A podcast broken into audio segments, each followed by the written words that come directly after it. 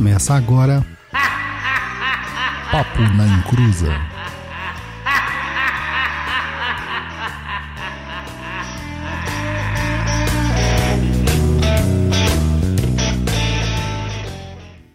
Começou, aqui é Douglas Rainho e Odoiá, grande mãe Iemanjá, Odoiá. Fala pessoal, boa noite, tudo bem? Estamos de volta aí com Papo na Encruza, programa número 140, falando de Iemanjá, a grande mãe. É isso aí, japonês, a mãe de todas as cabeças. Mas antes da gente entrar nesses pormenores, vamos lá aos recadinhos do japonês.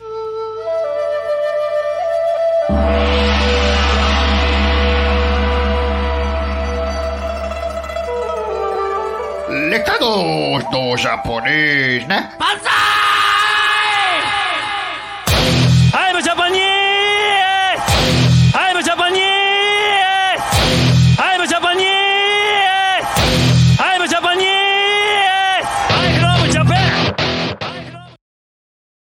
Boa noite, meu povo, Saravá em Cruzetes. Tudo bem aí com vocês? Não pula aí, eu sempre falo, né, para não pular o recadinho, acompanhar, mas o recadinho é importante para ajudar a gente aí, tá? Estamos de volta aí com mais um Papo na Encruza para vocês e desejamos muita macumba em 2023. E desejamos aí a macumba do jeito bom. E se vier do jeito ruim, lembre-se que sempre dá para resolver. Seja concurso aí do Perdido EAD ou com o oráculo aí do Pai Dodô. E se você gosta deste programa é, Papo na Encruza e curte o nosso conteúdo, quer que ele continue aí pela longura do infinito, né? Então apoia a gente aí, com apenas cincão você já consegue é, fazer uma grande diferença aí, tem acesso lá ao Umbral. E é muito fácil ajudar a gente, é só entrar no site do Catarse, lá catarse.me barra Papo na Encruza, e escolhe lá uma categoria de apoio, né, que começa com cinco reais, tem outros valores lá, cada categoria tem um benefício, tá? É, veja lá o que mais te agrada e faça o apoio. E assim que você confirmar o seu apoio, verifica na sua caixa de e-mail se você recebeu o link de acesso do Umbral, porque muita gente fala que não recebe, mas está lá na caixa de spam. Então é sempre dar, é, bom dar uma olhadinha na sua caixa de spam também. E se você não quiser fazer esse tipo de apoio aí recorrente todo mês lá no Catarse, né? Existem outras formas aí, você pode mandar superchat pra gente aqui no YouTube, lá no Twitch também. Se você quiser fazer um apoio esporádico, aí você pode mandar um Pix pra gente, que é o pix@perdido.co, a nossa chave Pix fofinha do capeta. E para não perder nada, ficar antenado em todo o que acontece aí dentro do, do mundo do Perdido em Pensamentos, Papo na Encruza, é... esqueci o nome do programa, acredita? É, enfim, manda aí o. Pense Macumba, tá perdido. É, tanto, é tanta coisa que até que eu esqueço. Eu tá perdido, pense Macumba, enfim. Toma nota aí das nossas redes sociais. O Instagram, instagram.com barra Papo na Encruza. Nosso blog aí com muitos textos e vídeos, www.perdido.co.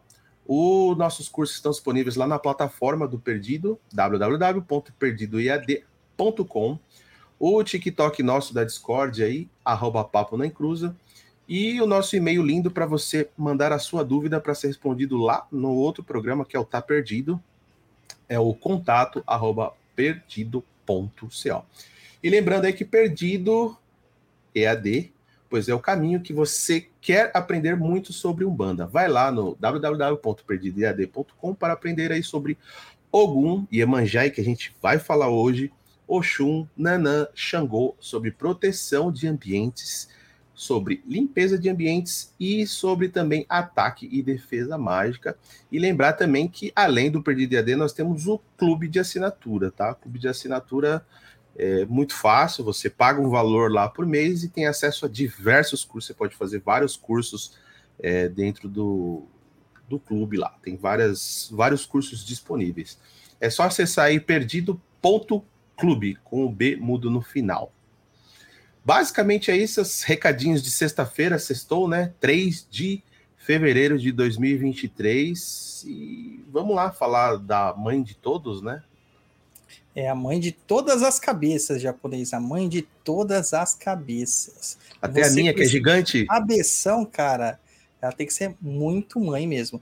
Gente, só um adendo aqui, tá? É, o link para marcar o oráculo comigo é www.oraculodeexu.com.br. Tem o BR no final, tá? É, Não aceite imitações. O real é aqui. Tá certo? Mas antes de dar início, eu tenho uma dúvida. Qual? Por que, que você tá com a camisa do Baby Yoda? Não é Baby Yoda, é Grogo. É o Grogo. Porque hoje eu tô no estilo praiano do espaço. Entendi. Entendeu? Eu tô aqui, estilo praiano do espaço. Minha guia das sete linhas aqui, tá? Hum. Guia esta aqui, que faz parte do oráculo das sete linhas. O oráculo de Umbanda, desenvolvido por mim pelo Tata Camuxinzila, junto com o Exu Tiriri e com o Tranca-Rua de Embaré, além do Caboclo Pimato, claro. Então, ó, essa lindíssima guia aqui.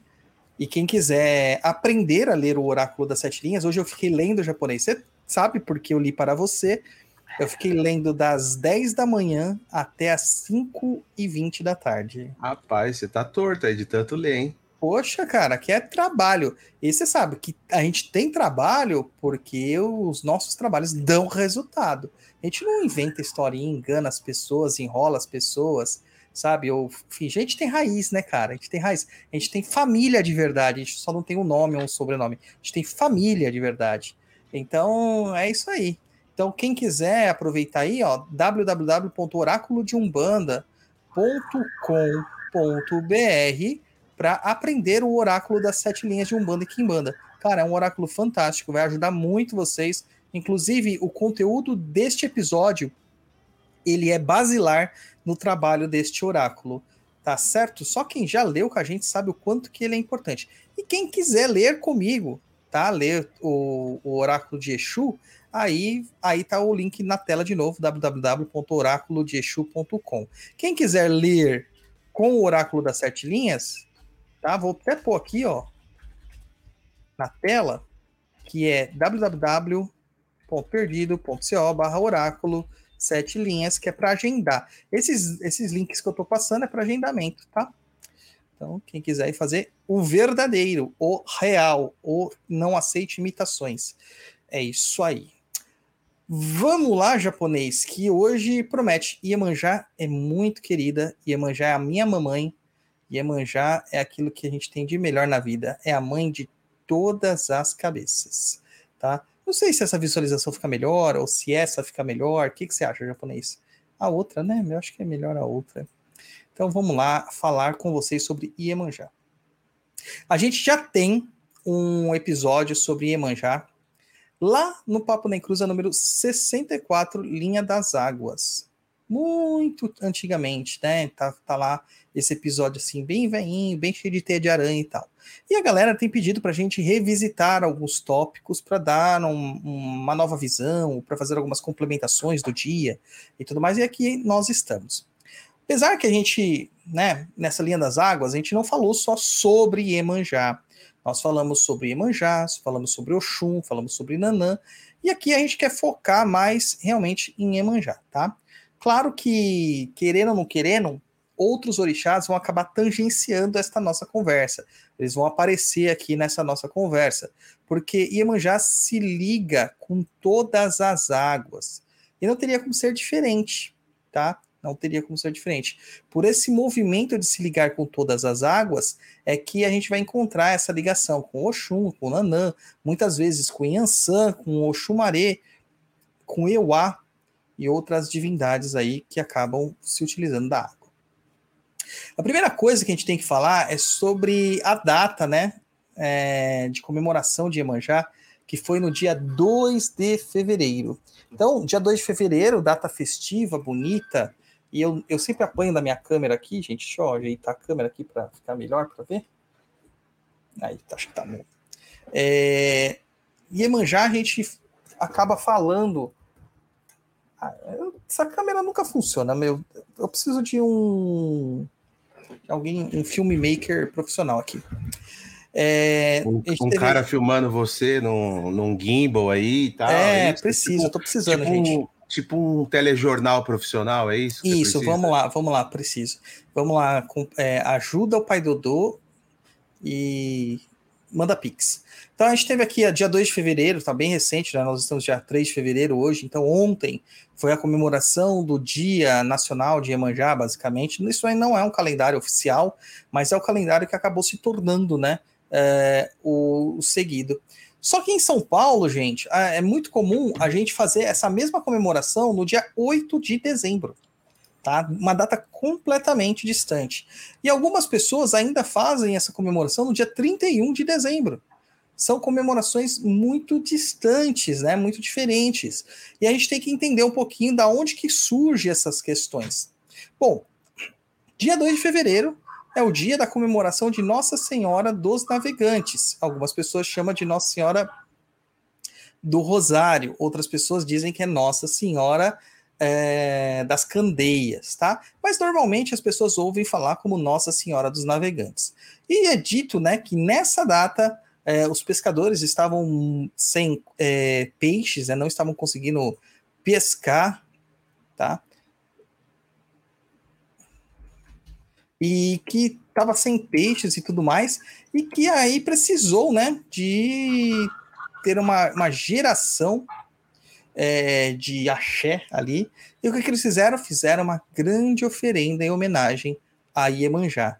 E neste dia, os pescadores voltaram com as suas redes, com seus balaios cheios de peixes. Cheio de peixes. Então, a partir daí, todo dia 2 de fevereiro, eles faziam uma festa para comemorar, tá? É, isso daí. E essa festa, começada na Bahia, acabou se espalhando por vários cantos do Brasil, inclusive no Rio de Janeiro. E acabou sendo uma coisa que viralizou total, ganhou manchetes, né? Ganha muito essa visibilidade, porque, se eu não me engano, é a última festa que encerra o grande ciclo de festas dos candomblés baianos. O que antecede a lavagem da escadaria de Bonfim e, no final, essa lavagem, essa festa em homenagem a Emanjá. Claro que aqui em São Paulo as coisas não seguiam muito a, a diretriz como segue lá no Candomblé é, baiana e como seguia o pessoal lá do Rio de Janeiro. A gente tem uma divergência quanto a essa a cultura e quanto às datas. Isso se dá por causa da regionalidade. Aqui, no, aqui em São Paulo, o costume foi de celebrar a festa em 8 de dezembro. E esse costume surge, né, que 8 de dezembro é o dia de Nossa Senhora da Conceição. E esse costume, ele acaba surgindo a partir de uma figura que a gente não tem como dizer se isso é verídico, se isso é um mito, como o mito de Zélio, mas é a figura que acaba é, perpetuando aí pela história, que é o pai Jaú, né, o pai Jaú de Ogum, que era zagueiro do Corinthians, Luiz. Zagueiro profissional do Esporte Clube Corinthians Paulista, o Todo-Poderoso. Caramba. Pois é, e como que era costume, né? Eles não tinham como fazer. Ele era um pai de santo, jogador de futebol, não tinha como fazer todas as festividades na época que tinha jogos, e a época de dezembro era a época que eles estavam sem trabalho, sem jogos. Então ele fazia sua festividade no dia 8 de dezembro, no dia de Nossa Senhora da Conceição. Além de tudo isso daí, a gente tem a questão do dia 31 de dezembro. Como muitas pessoas no Réveillon acabam indo até o mar, acabou que se mesclando, se sincretizando junto ao Réveillon, a ideia de dar aos sete pulinhos na, nas ondas, de jogar flores no mar, né, de jogar perfume, e todas as, de se vestir de branco, e todas essas questões que tem muito a ver com Iemanjá. Então, querendo ou não querendo, todo mundo no dia 31 é macumbeiro. Vestiu branco, comemorou a virada do ano, é macumbeiro. Mas será que todas as pessoas têm consciência disso? Não, ninguém Ou tem faz consciência isso, ou- disso. Ou faz, hum, vamos dizer assim, defeito manada? Tipo, vai. Ah, vamos fazer porque todo mundo pula ondinha, vamos fazer aí, vamos fazer os Sim, pedidos cara. e vambora. É exatamente isso, é porque virou efeito manada, virou uma, uma, uma festividade popular, entendeu? Tomou forma popular, e aí o, as raízes que geraram isso, ninguém mais sabia, ninguém mais se atrela a isso, tá? Então, assim, a questão aqui toda é o sincretismo. E novamente eu faço aquele alerta: se você é daqueles que rejeita o sincretismo, cara, você não entende nada de religião, você não entende nada de construção cultural, você não entende nada de defesa dos seus próprios direitos. Nós entendemos que existe sim a necessidade de ter um resgate a questões originais, de ter um resgate histórico, de ter uma, uma assunção das questões basilares. Só que você não pode negar a ancestralidade, porque o culto de Umbanda, o culto de Quimbanda, o culto de Candomblé, eles são cultos de ancestralidade. Ao, ao, a partir do momento que você nega o que os seus antepassados faziam, você está negando sua ancestralidade. E negando a sua ancestralidade, cara, isso é um tormento danado. Esses dias eu vi o Tata Sulembe falando algumas coisas sobre isso no, no, no, Instagram dele, achei muito interessante o ponto de vista dele. É, que se, se, se mostra que assim é muito fácil no alto da nossa maravilhosa é, é, cultura e coragem moderna, né, com a democracia que a gente tem, a gente falar que as pessoas do passado estão erradas. É muito fácil. O duro é você vivenciar o que as pessoas viviam. É fácil falar que as pessoas do passado eram fracas, que não se colocavam é, é, nas suas posições. Fácil. O duro é viver o que eles viviam. E mesmo assim, viver e manifestar aquilo que eles precisavam em toda a sua religiosidade e como funcionava a macumba de antigamente. E talvez a macumba de hoje em dia não funcione tão bem quanto a de antigamente. Certo? Então, assim, o sincretismo ele se dá por um movimento necessário e um movimento meio que automático de influências culturais entre religiões. Não tem como existir é, uma religião pura. Não tem como você olhar uh, qualquer tipo de movimento religioso, seja qual for, e dizer ele é puro, intocável. Não existe isso. Tanto que aqui no Brasil, nós acabamos de exemplificar que na festa de Réveillon, que não é uma festa religiosa, tem contexto religioso da macumba. E o branco que a gente muitas vezes usa na macumba advém do uso do branco pelos muçulmanos, principalmente da sexta-feira, no dia de Oxalá. E isso já advém lá de terras africanas. Então você começa a perceber grandes informações. Ó, o japonês está de branco numa sexta-feira, tá? Já Louvando Oxalá. Numa, numa sexta-feira. É isso aí. Então você vê que é, já tem toda uma contextualização aqui de que mostra que nada é puro, nada é, é, é original. Sempre uma cultura em contato com a outra acaba influenciando e sendo influenciada, a ponto de ser absorvida algumas vezes ou ressignificada. E isso faz parte do movimento religioso. Isso é normal. Ah, mas o judeu, ele é puro, né? Não tudo aquilo que você tem de construção judaica, pós-exílio, sofreu influência babilônica. E pré-exílio, talvez nem existisse nos moldes como a gente conhece, porque não existia judaísmo. Era tudo uma construção de um povo cananita, daquela da região do Mesopotâmio, né, ali na, no baixo do Tigre, Eufrates, aquela região, e que tinha é, é, diversas influências culturais de vários povos. Então, você pode dizer que no judaísmo você tem influência do Irã, né, a atual Irã, antiga Pérsia, é, da Babilônia, uh, da Acádia, cara, de um monte de lugar. De um monte de lugar. Tá? Então a gente não pode definir nada como puro. Então, a partir daí, essa história das festividades acabam ocorrendo assim por conta do sincretismo. Então, normalmente em São Paulo se sincretiza Iemanjá com Nossa Senhora da Conceição, e acabam fazendo a festa dela em dezembro. Mesmo aqueles que sincretizam com Nossa Senhora dos Navegantes fazem a festa em dezembro. Poucos os terreiros são os que fazem a festa no dia 2 de fevereiro. Agora, com a internet, muitos é, terreiros estão se adequando. O nosso terreiro, por exemplo, a tenda espírita de Umbanda Chão de Jorge, ela teve que se adequar mediante ao que o caboclo guia-chefe da casa decidiu. Porque eu, na minha casa anterior, sempre comemorei dia 8 de dezembro. Mas ele pediu que fosse comemorado dia 2 de fevereiro. Porque nós somos uma casa de Iemanjá também. Uma casa de Ogum e de Iemanjá. E no nosso Congá, uma casa que se utiliza do sincretismo, nós temos a imagem de Nossa Senhora dos Navegantes. Tá? Essa imagem que vocês estão vendo ali atrás, ó, não sei se dá para ver direito, talvez não. Ela é uma imagem é, ressignificada, né, do orixá africano, tá? Deixa eu tentar aproximar ela aqui para vocês verem. Então, ela tem feições mesmo, africanas, os seios fartos, né? A barriguinha arredondada, que é a visão da iconografia verdadeira, mas temos uma questão aqui embaixo. Olha essa cauda. É uma cauda de sereia. Isso é sincretismo. A Iemanjá original não tem essa cauda de sereia. E aí a gente vai entender o porquê. A cauda de sereia já advém do contato com a cultura europeia, através dos mitos helênicos, os mitos gregos, que diziam que havia as sereias, metade mulheres, metade peixe, tá? Que viviam nas águas. Então, por meio disso, é que a gente tem essa ideia, tá? Que a gente tem essa ideia da mamãe sereia, que é uma das alcunhas que a gente chama Iemanjá. Então, de fato, né, não importa a data que você vai comemorar.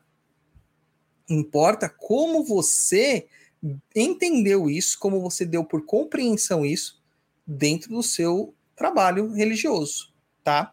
E gente, a gente sabe que o orixá e a santa não são iguais. A gente sabe tudo isso, tá? Então, menos nessa questão, mais no entendimento. Beleza? É isso aí, japonês. O pessoal não tá curtindo aí a, o. Vamos lá, dando curtidinhas aqui, comentários, vamos mandando suas perguntas, que as perguntas vão no próximo bloco, né? Ajuda a gente aí, ó. O pessoal tá curtindo sua camisa. Falou, eu curti a camisa do pai. É, minha camisa do Grogo, gente, ó. Camisa do Grogo. Inclusive, passei final do ano com ela. Não foi de branco. Tá? Então, tô preparado para outras Então, questões. não fez macumba no final do ano, então. Fiz muita, cara. Fiz muita. Mas não usei o branco. Porque não era a minha ideia. Então, queria isso aí. Não queria isso aí. Mas aí a questão japonês, assim, você já ouviu falar sobre Iemanjá, né? Com certeza. O que, que você tem de visão de Iemanjá, assim, de uma forma é, leiga, por assim dizer? É uma divindade que cuida das águas, né? Enfim, basicamente isso. Mas vamos se aprofundar aqui no que você vai explicar. É uma pergunta que eu queria fazer no começo. Por que, que ela tem tantos nomes, sendo que é a mesma pessoa? Mesmo. Então, é é uma coisa comum, né? Divindades terem vários nomes, várias alcunhas, vários epitetos, várias chamadas. Iemanjá, né, um nome que deriva da contração da expressão iorubá Yeye ou Mojá, que significa mãe cujo filho são peixes. Olha só que interessante em japonês. Não tá falando mãe sereia, não tá falando mãe das águas, não tá falando é, rainha do mar. Não, tá falando da mãe cujos filhos são peixes. Então, teoricamente, nós sabemos que ela é uma divindade que ela é mãe, porque ela tem filhos. Então, ela é uma divindade da geração, da gestação, da criação, correto? É, a, nas línguas africanas, principalmente no Yorubá e na linguagem banto, é muito comum pegar várias palavras e criar uma palavra só. Então, Ieomo Eja fica Iemojá, né? ou Iemanjá, ou Iemanjá, como a gente está conhecendo. Essa orixá, ela faz referência a um rio que tinha este nome, tá? Cultuado nos primórdios do culto deste orixá. E a saudação que a gente faz, né, que normalmente é Odo Iá. Odo Iá. Que algumas pessoas falam Odofiaba, né, Odociaba, a, a doce, mas normalmente é Odo Iá. Odo Iá é uma saudação de tipo de a mãe do rio. A mãe do rio. E quem na visão do da mitológica era a mãe dos rios, né? O mar. A ideia de que os rios nasciam dos mares, que os mares eram os grandes rios, apesar dos rios desembocarem nos mares, e se a gente for pensar na questão geográfica, na verdade, os rios são as mães, a mãe dos mares, né? Porque todo rio desemboca no mar. Mas a ideia de Iemanjá, ela é um orixá muito antigo. Muito antigo. E aqui eu queria deixar já uma coisa marcada para vocês, tá? Guardarem. A gente está falando de uma orixá de um rio, Rio Iemanjá, tá? Rio, entendeu? Água doce. e ela é tida como filha de Olokun, que às vezes é representado como homem, às vezes é representado como mulher, a gente vai entender mais para frente, que seria o verdadeiro mar. Tá? Então, Iemanjá é um orixá muito antigo. E até em alguns relatos a gente pode destacar a sua ancestralidade, como no conto que a gente fala que em Olodumare, para quem não sabe, Olodumare também é Olorum, Olodumaré, é... Ah, cara, tem tantos nomes. É a divindade suprema do Yorubá, tá? Ele estava cansado de viver sozinho, então Olodumare é, estava cansado de viver sozinho na eternidade, no início do espaço, e começou a criar. E desta criação surge o planeta Terra, as rochas, as pedras e os elementos naturais. Porém, ele irrompe ainda insatisfeito e cria de si uma nascente de água que jorra inundando grande parte da sua criação mas da, ainda assim ele se sentia sozinho e decide criar seres. E esse primeiro ser, esse ser primitivo criado por Olodumare, recebe o nome de Iemanjá, pois dela surgem todas as águas, os corais e os animais aquáticos. Ieye Omojá, a mãe dos peixes. A gente considera a grande mãe de todos os orixás Iemanjá, tá? Só que aqui, gente, vai dar um belo de um problema quando a gente leva as coisas muito ao pé da letra. Vocês já devem ter ouvido falar que a gente acabou de falar que Iemanjá é o orixá mais antigo da criação, é o ser mais antigo que o Lodumare criou. Mas tem gente que vai dizer que é Exu, tem gente que vai dizer que é Oxalá, tem gente que vai dizer que é Nanã. Quantas vezes você já ouviu falar assim que Nanã Buruquê é o orixá mais antigo, que Exu existe antes de Oxalá, que Oxalá foi o primeiro. E todas as questões. Por quê? Porque eram cultos separados, que eram divindades de locais distintos. Então tinha sua própria mitologia, que depois foram sintetizadas numa só mitologia. É a mesma coisa que acontece com a mitologia grega e romana. Com a mitologia grega, a gente tem milhares de histórias de Zeus. Zeus tem milhares de esposas e filhos. Tá? Muito, muito, muito. Tá? Só que olha só a ideia. Cada cidade, cada povoado, cada agrupamento cultural tinha suas ideias sobre as divindades. Quando se junta para formar uma só é, mitologia ou religião, é que a confusão se dá, porque existem textos que são contraditórios. E isso também acontece na Bíblia Sagrada. Então são textos contraditórios. Então você tem que acabar sintetizando isso da melhor forma possível, aparando arestas e adaptando as histórias que são contadas. Tá? Então, dentro de um dos contos é tido que Emanjá é o orixá mais antigo. Tá? É... Então, como ela é considerada como uma das orixás mais antigas, né? a gente vê a necessidade de estudar a religião para entender os mitos que formam os povos, formam as culturas. Tá? Antes de existir um corpo doutrinário, existe o saber popular. É do saber popular que advém o conhecimento doutrinário, que depois é formatado numa religião formal. Então, todas as religiões são criadas por homens e mulheres não são criadas por uma revelação divina. Uma outra, a, a saudação Odoiá, né, que significa mãe do rio, a gente tem uma outra saudação que é Eroiá, que é uma saudação bem incomum, a gente quase não ouve mais, tá? Oroiá-mi, Oroiá-mi, irmã, que significa calma, minha mãe, que é pedindo tranquilidade para Iemanjá. E a gente fala que Iemanjá é dona de todas as cabeças, né? Tem vários contos que envolvem isso, que acaba não entrando no contexto. Até recomendo o livro do Reginaldo Prandi, do De Capa Amarela, Mitologia dos Orixás, do Reginaldo Prandi, tá? Porque tem outro livro escrito, Mitologia dos Orixás, que não é dele, que, nossa, é descartável, tá? Não, não vale nem para esquentar a lareira no inverno. É, da mesma forma que o oráculo correto de Exu, né, o lugar para você marcar o oráculo correto de Exu, é aqui, ó. oraculodeexu.com.br. Não aceite imitações. Ponto .br, porque Exu tá aqui no Brasil, né? Vamos lá. É, então, por ela ter essa ideia de ser a dona de todas as cabeças, de tranquilizar as cabeças, etc. tal, existem algumas é, lendas que contam que ela era casada com Orumilá, que era o dono do Ifá, o dono de todas as medicinas e o dono do, orá- dono do oráculo. E que, na ausência de Orumilá, é, muitas pessoas iam ao, ao encontro dela e ela, de tanto olhar, olhar Orumilá com os oráculos, conseguia ler oráculos. E quando ela lia os oráculos, ela, ela conseguia também fazer as medicinas dos oráculos. E ela percebeu que numa dessas questões, uma pessoa estava muito precisada e ela foi lá e curou essa pessoa, alimentando a cabeça dessa pessoa, lavando a cabeça dessa pessoa, e as dores de cabeça que atormentavam essas pessoas hum, é, pararam de acontecer. Então, ela ganhou a primazia sobre as cabeças das pessoas. Tanto que o rito de Bori é sagrado e consagrado para Iemanjá, justamente por ela ser a mãe de todas as cabeças. Mas tem um outro nome que você deve ter ouvido falar por aí que chamam ela, né, japonês? Janaína. Nesse eu não sabia, não. Olha só, japonês. Quando a gente fala assim, Janaína, qual que é a primeira origem que você imagina desse nome?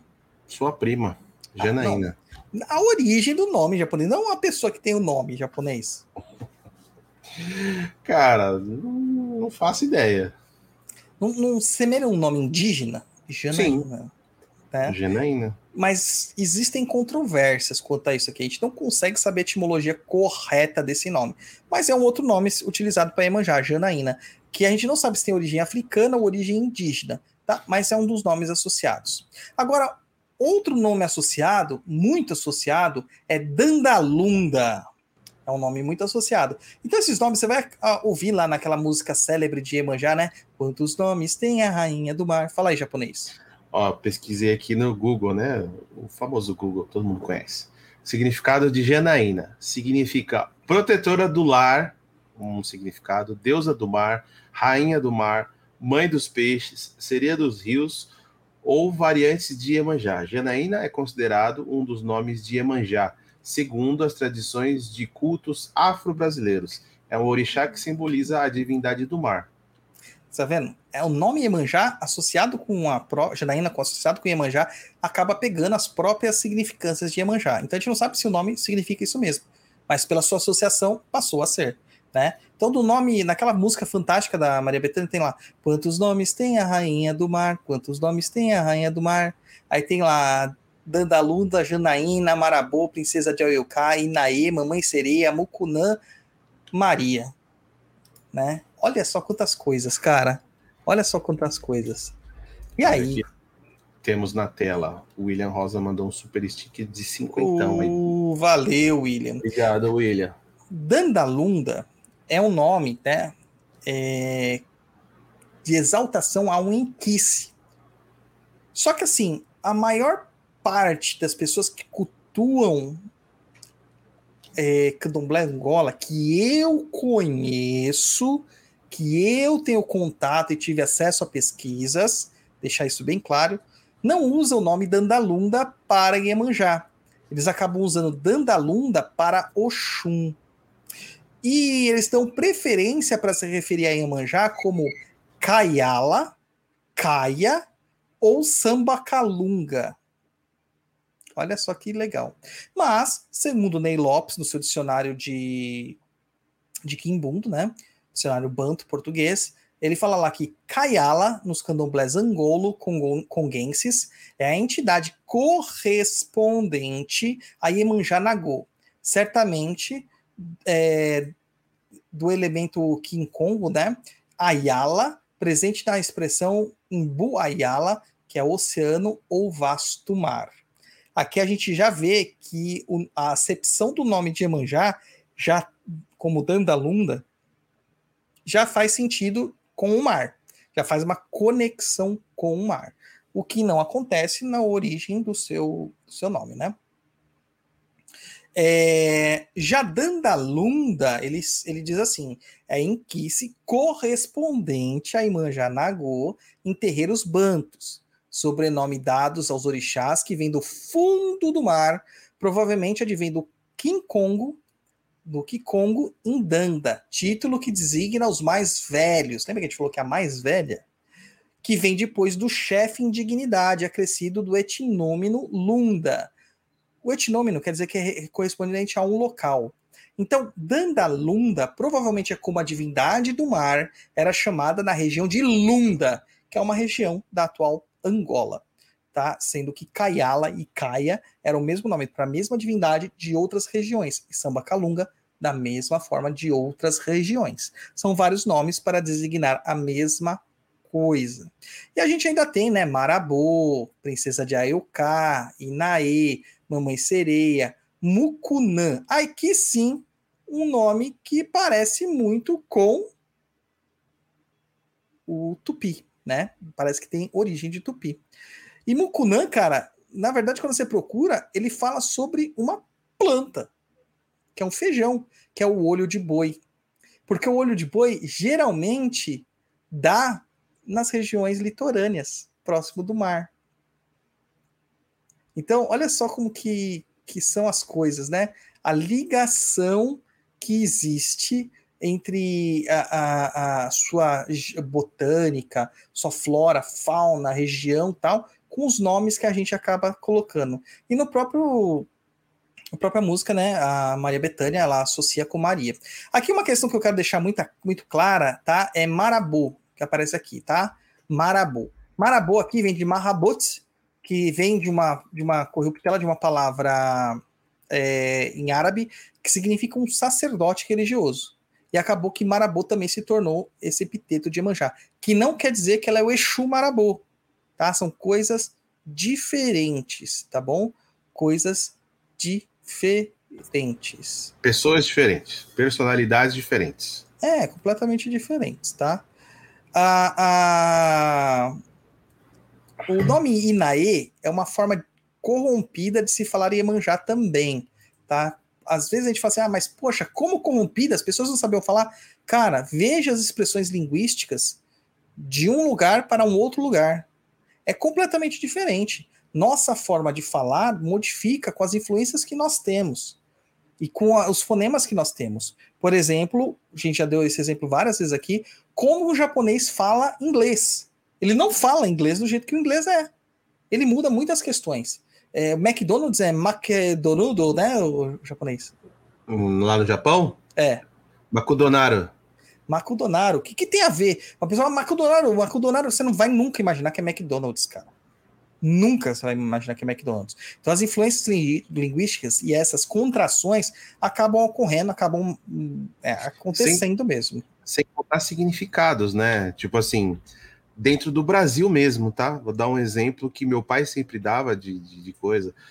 É, chamar uma moça de rapariga. Dependendo de onde você chamar uma moça de rapariga, ela vai ficar lisonjeada, ela vai ficar agradecida dependendo do lugar que você chama ela de rapariga, ela vai te dar um tapa na cara e xingar até a sua quinta geração. Exatamente. A princesa de Ayuká, ela se dá porque o nome Ayuká, tá? Ela já também é uma contração do Yorubá Aroká, que o Aro significa azul e o K atrás. Então seria mais ou menos o fundo, atrás no sentido de profundidade. Então seria o fundo do mar.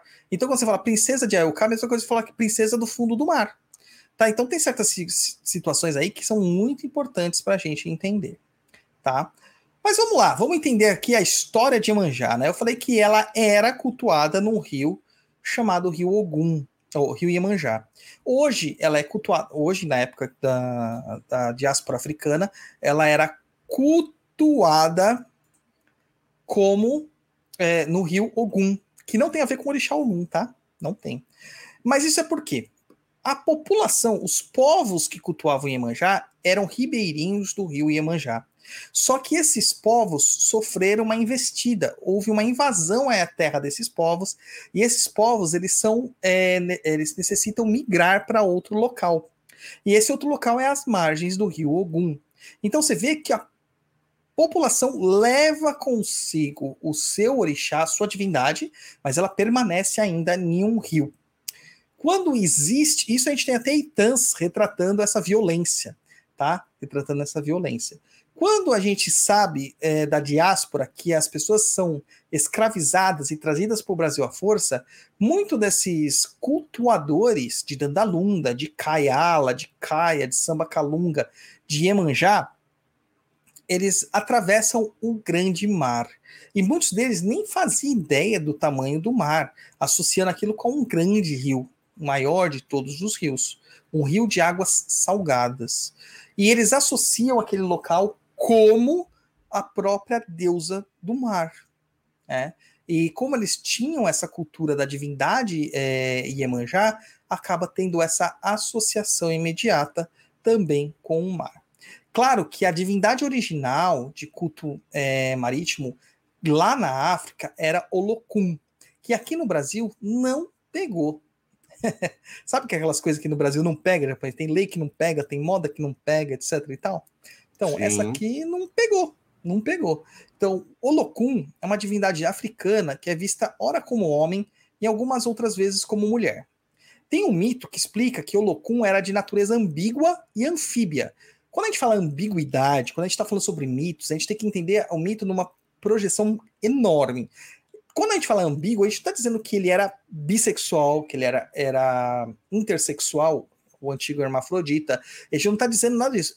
A característica anfíbia dele conferia a ele viver em dois mundos, duas polaridades. A sexualidade também se expressa de duas formas diferentes. São duas polaridades. A gente sabe que é mais. Estou falando com questões antigas, dentro da concepção do tradicionalismo que existia das religiões. Então, essa, essa, essa questão binária. Então, quando a gente fala ambíguo, a gente está falando que vive em dois mundos. Tá? É, e que ela precisava, ora da terra, ora da água. E que certa vez da terra se apaixonara pelo orixá Oko, Porém, após consumado o amor entre eles, Oko descobre a natureza ambígua de Olokun. E esse cai em profunda melancolia, né, Olokun, se retirando do mundo mortal e habitando o profundo do mar, se escondendo dos mortais, o abismo marinho, o que nos bantos chamam de Kalunga, fazendo com que Iemanjá tomasse a primazia pelo poder dos mares conhecidos.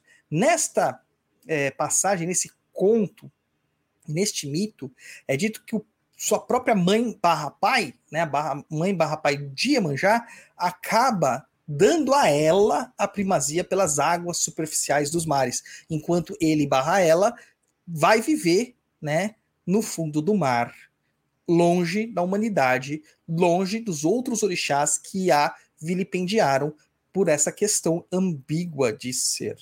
Tá? Então a gente já tem essa história já sim é, advindo da África, mas que toma uma forma muito mais própria nas terras brasileiras, tá? Quando faz esse sentido todo, Iemanjá.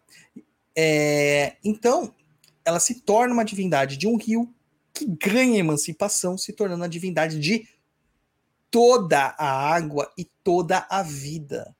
Porque é o que Iemanjá representa. Iemanjá representa a vida, a geração. Então, nós sabemos que a água é a grande formadora da vida, a água do mar é a grande formadora. Os cientistas eles, eles elocubram, né, eles teorizam de que toda a vida surgiu no profundo dos mares. Então você tem aí essa, essa ideia de Iemanjá vindo do mar. E aí quando você entra japonês dentro do mar, você tem ideia de que no mar tem tanta vida assim? Hum ideia tem, né? Só não tem a noção de quanto que é. Pois é, agora, assim, tem aquelas pessoas que têm talassofobia, alguma coisa assim, né? Que tem medo do desconhecido. Imagina você estar tá nadando no meio do oceano, na vastidão do oceano, e alguma coisa ali embaixo passando, debaixo dos seus pés, você não faz a puta da ideia. Você já assistiu aqueles programas de fossas submarinas, de regiões abissais, e as criaturas que lá existem? As fossas marianas? É, uma delas, né? Existem né? várias, né? Imagina você, mano, no meio de um monte de bicho assim alienígena. Deve ser aterrador. Eu, morro de medo do mar, cara. Morro de medo. E assim, para filhos de Iemanjá, até uma dica, eu como um bom filho de Iemanjá, cara, o mar é sedutor pra gente. Nunca entre no mar sozinho. Quantas vezes eu me vi que falou assim: ah, vou só molhar a perninha, só vou molhar os dedinhos do pé. Quando eu vejo, eu tô, mano, muito longe da costa. Muito longe nadando assim como se tipo não houvesse amanhã e dá vontade de continuar indo, né? Então o filho de Emanjá sente o chamado do mar, seja ele homem, seja ele mulher, tá? Sente o chamado do mar. ele precisa de ter cuidado no mar, tá bom? No é muito necessário esse cuidado, tá certo? É... Então, a gente já viu aí duas características clássicas de Iemanjá, né? Que é a deusa do rio, a deusa de toda a água e de toda a vida, e a orixá mãe de todas as cabeças, tá? E a gente vai entrando aqui nas características, nas qualidades de Iemanjá para falar sobre essas questões. Porque uma das formas de explicar essas, essas questões de variações uh, que existem entre as, as, as múltiplas é, manifestações religiosas, né, as múltiplas versões né, é, sobre religiosidade, é de que existem várias Iemanjás. Assim como existem vários outros orixás, vários Oguns, vários Xangôs, várias Inhansãs, várias de tudo, né? Várias de tudo. Então, a gente chama isso de qualidade na, no Brasil, tá? Não é assim que é visto lá fora.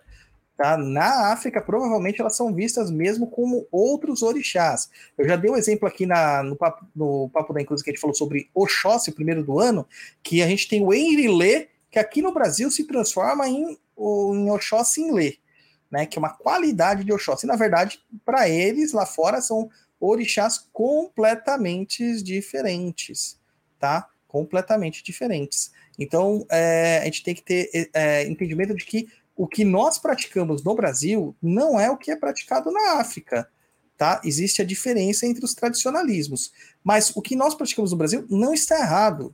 É a forma que nós entendemos é a forma que nós praticamos, é a forma como o, os nossos antepassados ressignificaram a nossa macumba, para ter uma, uma compreensão, para ter um entendimento. Tá bom? Compreendeu? Entendido? Perfeito? Ok. Então vamos pessoal, lá para o. Pessoal Pode tá falar. tímido, né? Ou tá entendendo tudo, porque não tá mandando dúvida aqui no. no Lê as, as mensagens aí. É. A Luciene Vasconcelos Linhares. Boa noite. Tenha muitos mistérios o mar. Tem bastante. Viu, galera? Quem tiver dúvida, manda a pergunta aqui que a gente está capturando aqui para responder no finalzinho aí, do, quando estiver finalizando o programa. Bruna Martins, Iemanjá para mim é a grande mãe. Muito bem. Tem mais aí, né? Tem. Ó, aqui, a Luciene Vasconcelos falando passo e passo por isso quando está tá se referindo que você vai indo pro, pro fundo, né? Deve ser essa referência dela aí. O Rui Ramos também colocou: quando surfava, nunca ia sozinha, pois sempre queria ir no lugar mais azul do mar. É isso aí. aí cada vez mais longe da, da costa. Ó, o que a Mayara escreveu aí, ó. Interessante esse, ponto, esse apontamento dela. Mas faz sentido a, o mar ser a mãe dos rios pois as grandes massas de águas formarem as nuvens de chuva. Aí entra o oceano com um sistema de reabastecimento do ciclo da água. Tá vendo? É, os antigos tinham seu jeito de explicar o funcionamento do mundo, né, cara? Por isso que eu falo que a gente não pode negar os antepassados, né? Quem faz isso é um ignorante. Tem mais aqui, japonês. Deu um soluço agora, cara. Caramba. O Naldo tá falando aqui, ó. Recomendo o oráculo de olhos fechados. E para quem não sabe, ó, link real do oráculo com o pai Dodô é www.oraculodeexu.com.br. Deixa eu perguntar, você tá em fazer, tá surgindo alguma coisa fake aí, é? Tá, japonês, tá. É nada. Ah, meus amores, né? As pessoas que me idolatram e não sabem, de é vez fazer, de vez em fazer, me dar presente, eles me mandam demandas. Né? Aquelas é historinhas, né? Cara admirador secreto. Estava uma delícia a farofa, as flores eram lindas, só não entendi muito bem as velas. É, então. Pois é, cara. Então, cuidado, só o original, não vá no original, vai no original. É, exatamente. Olha aí, japonês, mais uma, hein? É, a Maiara. E o guardinha tá passando, viu, gente? É, eu tenho medo de entrar por não saber nadar. Mas eu me sinto, me sento na beira do mar e fico olhando, meditando. Se não tirar, o quê? Se não me tirar de lá, eu fico parecendo um camarão. Ou uma uva passa, né? Muita água, vai ficar tudo enrugado. Pois é. Tem um outro aqui, a da Cláudia também, lê aí para nossa, eu morro de medo do mar também. Sou filha de Emanjá e às vezes as pessoas, nossa, é filha das águas e tem medo? Então, Cara, é muito comum, tá? Filhas de Iemanjá terem medo de água, é muito comum.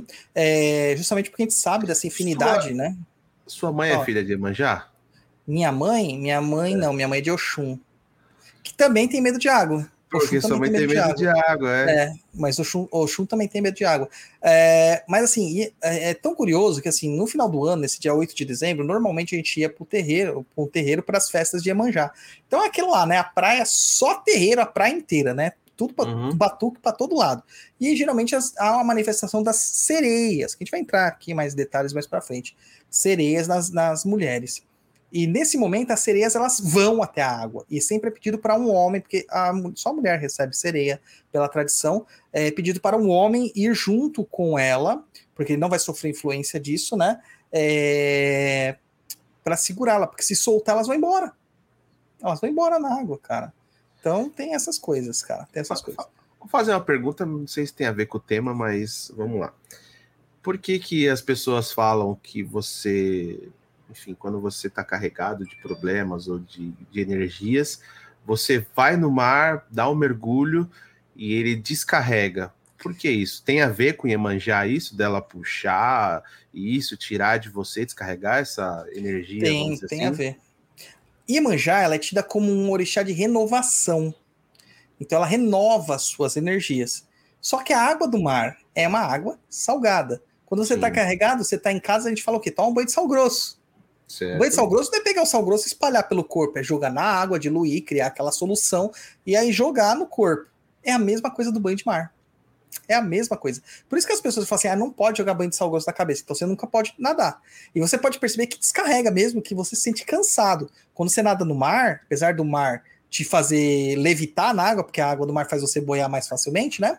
Pela, Uhum. densidade do sal, é, você se sente mais cansado quando você vai para o mar. Independente se você ficou lá uma hora, duas horas, o dia inteiro, você se sente mais cansado. Se você ficar uma hora na piscina e uma hora no mar, uma hora no rio e uma hora no mar, no mar você vai se sentir mais cansado, porque ele realmente retira, te limpa completamente, tá? Ah, mas o mar também te reenergiza. Não, o mar não reenergiza. O que reenergiza é o prana solar, é tudo em volta, é a energia do sol, da mata, é tudo aquilo que em volta tá te energizando, tá? Acho que eu vou ter que fazer um tibum no mar. Ó, o Fernando colocou aqui, ó. Você precisa, japonês, você precisa. Fernando Torres, se possível, aborde-se a relação entre Iemanjá e a Lua. Cara, teoricamente, dentro da tradição, não há. Mas partindo do mito, do princípio é, mitológico e do princípio mágico, a Lua, ela influencia demais as marés. A partir do momento que Iemanjá é o próprio mar, os oceanos, a Lua influencia Iemanjá. Tá? Então tem essa significância. Existe, existia uma história que eu ouvia né, de outras pessoas mais antigas, não sei se é de fato, é, não sei se é tradicional, mas eu ouvi isso algumas vezes. É, não sei se é uma coisa da tradição da minha família, da minha casa, é, mas que Ogum é o regente da lua e Ogum influencia Iemanjá demais. Influencia Iemanjá demais. Tá? Então, imagina só a minha casa, que é uma casa de Ogum e Iemanjá. É a lua e o mar, o tempo todo. né? Então, tem essas questões aí também. Agora, nas qualidades de Iemanjá, isso aqui não se aplica tanto a Umbanda, mas a gente acaba ouvindo muito isso nos pontos cantados e tal. Eu, vou, eu destaquei aqui algumas qualidades, que são as qualidades, existem várias, centenas de qualidades, mas eu destaquei as qualidades que são mais visíveis dentro da Umbanda, tá? Que são mais visíveis dentro da Umbanda. É, a primeira de todas, que é a mais clássica, é a que mais aparece, é a Iemanjá Sobá. Todo mundo já deve ter ouvido falar isso aí, que é a feiticeira, a temível feiticeira. Cara, na verdade, essa é a Iemanjá que era a esposa de Orumilá, que é considerada a mais velha de todas as Iemanjás. Então ela é autoritária, ela é ciumenta, ela é obsessiva, mas ela tem uma altivez de rainha. Ela não é uma mulher vaidosa nem romântica, tá? Ela carrega na sua mão o leque de prata, que a gente chama de ABB, e um punhal. Você já vê que é uma divindade marcial, de ataque, tá? De ataque. Ela comanda diversos seres encantados e se põe a caçar no fundo do mar. Então, você já vê que ela tem uma estrutura é, de, de profundidade, de, de abismo, de coisas assim que são ah, ah, muito, como a gente diria, é, é, inconscientes, por assim dizer. Ela quase não fala e geralmente se mantém distante, até mesmo virando as costas para as pessoas. Tá? Aqui eu quero fazer um parênteses, porque uma vez eu fui no terreiro, estava tendo uma saída de Emanjá, terreiro de Umbanda, mas com grande influência de candomblé, e que se dizia de candomblé do Joãozinho da Gomé, mas que a gente via que não tinha nada. Depois de um tempo dizia-se que era de candomblé. É, esqueci agora o nome do candomblé. Mas a gente vê que não tinha nada, né? É, disso daí. E aí a pessoa saindo, dando a saída, né? Uh, na vida aí, como uma Iemanjá Sobá. E ela as pessoas falavam com ela e ela virava de frente, saudava toda bonita. E eu olhando aquilo assim, achando muito estranho, cara. Porque Iemanjá Sobá é aquela que as pessoas vão saudar, ela vai dar de costas, soberba, sabe? Completamente soberba. E tem uma outra característica aqui, que ela é surda de um ouvido, segundo a tradição. Então você tem que ficar prestando muita atenção para que lado que ela está direcionando o, o, o, ouvido, porque você não sabe qual que é o ouvido que está surdo. Ah, mas Iemanjá tem o ouvido direito e esquerdo? Tem, mas na manifestação é, espiritual ali, na mediunidade, ela pode mudar qual dos ouvidos que ela não ouve. Então, assim, tem gente que faz pe pedidos para Iemanjá sobar, mas faz no ouvido errado, que é onde ela não ouve, onde ela não atende aos pedidos. Então, você tem que saber pedir, então tem que prestar atenção. Então, é, é isso aqui é uma alusão a gente saber pedir e prestar atenção à divindade que nós estamos pedindo sem sermos mendicantes de pedidos. Não adianta só ficar é, exigindo, você tem que prestar atenção, observar e fazer as coisas da forma correta. Essa é a ideia, tá? E é, ela é considerada uma grande curandeira e uma grande adivinha. Adivinha. O Alisson Tanassi coloca, Tonassi, coloca aqui, canal Espíritos da Umbanda. Em relação à energia das Sephiroths, Yesod corresponde a Emanjá e atua com a Lua, como da Lua. Então, é, eu sou muito crítico à questão de colocar a Cabala, Árvore da Vida, Sephiroths, dentro da Umbanda. Não encaixa, cara. Esquece, é outra estrutura de pensamento, tá? Se para você encaixou, ok, mas, cara, em todas as minhas pesquisas, não encaixa. Tá? Isso aí pode ser uma, uma coincidência nesse caso. Ah, uma outra Emanjá que a gente tem, uma outra. Uh, já pensou, japonês? Você tá lá pedindo pra Emanjá, e aí você pede no ouvido errado, mano. Aí você começa a praguejar Emanjá, né? Sim, não vai, não vai escutar. Mas ela não vai te dar um sinal? Se ela falar assim, não, fala aqui, que se eu não escuto, não, ela. Não, não fala. Ela não fala. Geralmente essas manifestações são manifestações silenciosas silenciosas. A próxima qualidade é a qualidade acurar, ou iacurá, tá? Estão percebendo que todas elas estão tá vindo com ia? Ia é um termo de mãe, tá? Mãe. É... Esse aspecto está associado geralmente à morte. Ela é quem determina o tempo de vida dos abicus, que são as crianças predestinadas a morrer. Que são, ela é muito ligada aos campos lodosos, sempre está recoberta de algas marinhas. Apesar disso, ela tem, ela, um aspecto jovial, até alegre, chega a beirar o inocente, tá? Ela lembra muito uma criança, assim, né? Um trejeito infantil mesmo. Mas gosta de ficar distanciada dos humanos. Para quem não sabe, abicus ou abicus são aquelas famosas crianças que morrem em tenra idade ou, ou, no Brasil, isso toma uma outra sepsia. A gente considera a bicu aqui no Brasil a, pessoa, a criança que é feita da barriga. Ela não precisa ser feita para santo, ela nasce feita, tá? Mas dentro do, do entendimento, né? Iku, né? O Iku quer dizer o orixá da morte. Então quer dizer aquela criança predestinada a morrer. É... E essa é a Emanjá que muitas vezes a gente agrada para resolver esses problemas, tá? Mas, cara, vocês perceberam como ela tirando a questão do jovial, ela lembra muito Nanã, lodo, recoberta com algas, né? Bem interessante esse, esse aspecto, né?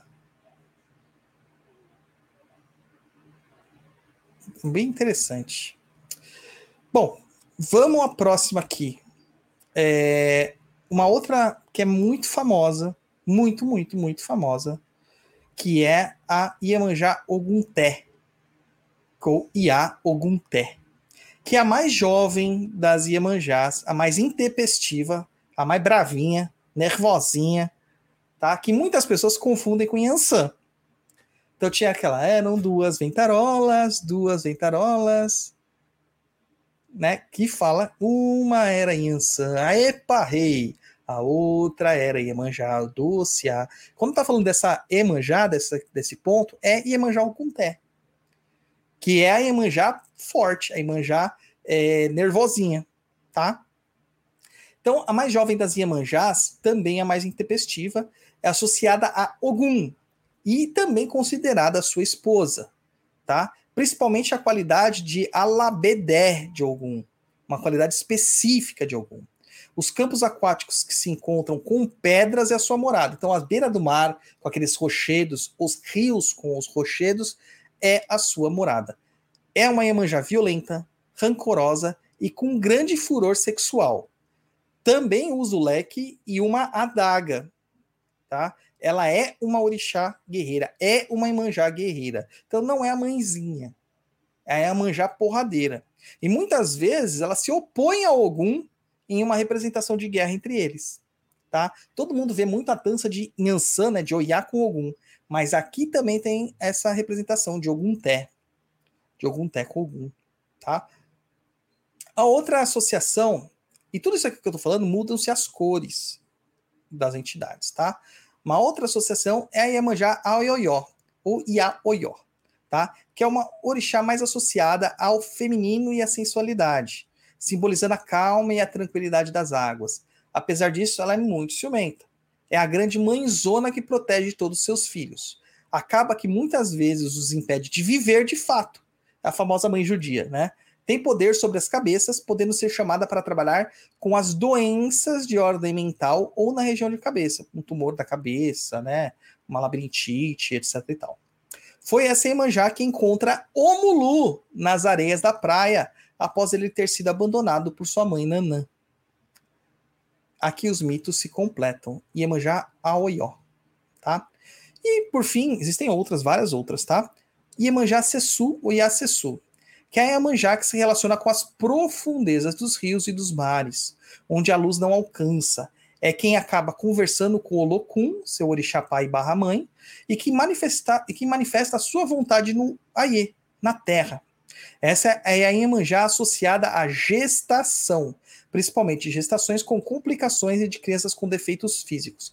Mas a gestação como um todo, porque assim, a gente está tirando da profundeza uma vida e trazendo para a superfície, que é o plano da Terra. Tá? As súplicas a ela pedida demoram muito a ser atendidas, pois ela é muito esquecida, segundo as lendas. Recebe como oferenda o pato. Olha que interessante, é uma Iemanjá que não recebe peixes, recebe o pato. Ela que movimenta as ondas e que devolve as oferendas que não são aceitas.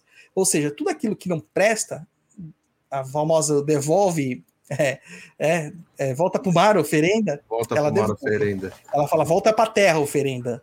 Entendeu? Ela devolve. Já ficaram, pegaram para você assim e falaram, volta para o mar oferenda para você, japonês? Já. Caramba, japonês, que treta, hein? Que merda, hein? Ai, ai, ai. Fora. Flóridas, Flóridas, Flóridas. Tá? Mas é, cara, é. É complicado, né, cara? É complicado. Então, isso aqui é umas, são questões que às vezes você vai falar assim, para você vai encontrar pessoas lá. Ah, eu sou filho de Emanjá, mas dois filhos de Emanjá completamente diferentes, sabe? Se fosse pra, eu não sei a qualidade da minha Emanjá, mas se fosse para sugerir a, a, a, qualidade, cara, eu tô mais para Iemanjá a Oió. Porque o meu Ogum já é muito porradeiro, assim, muito nervosinho.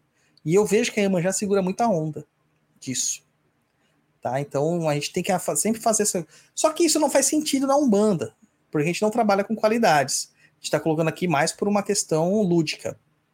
É que é importante saber. Tá bom? Japonês, lê umas mensagenzinhas aí que eu vou tomar uma água.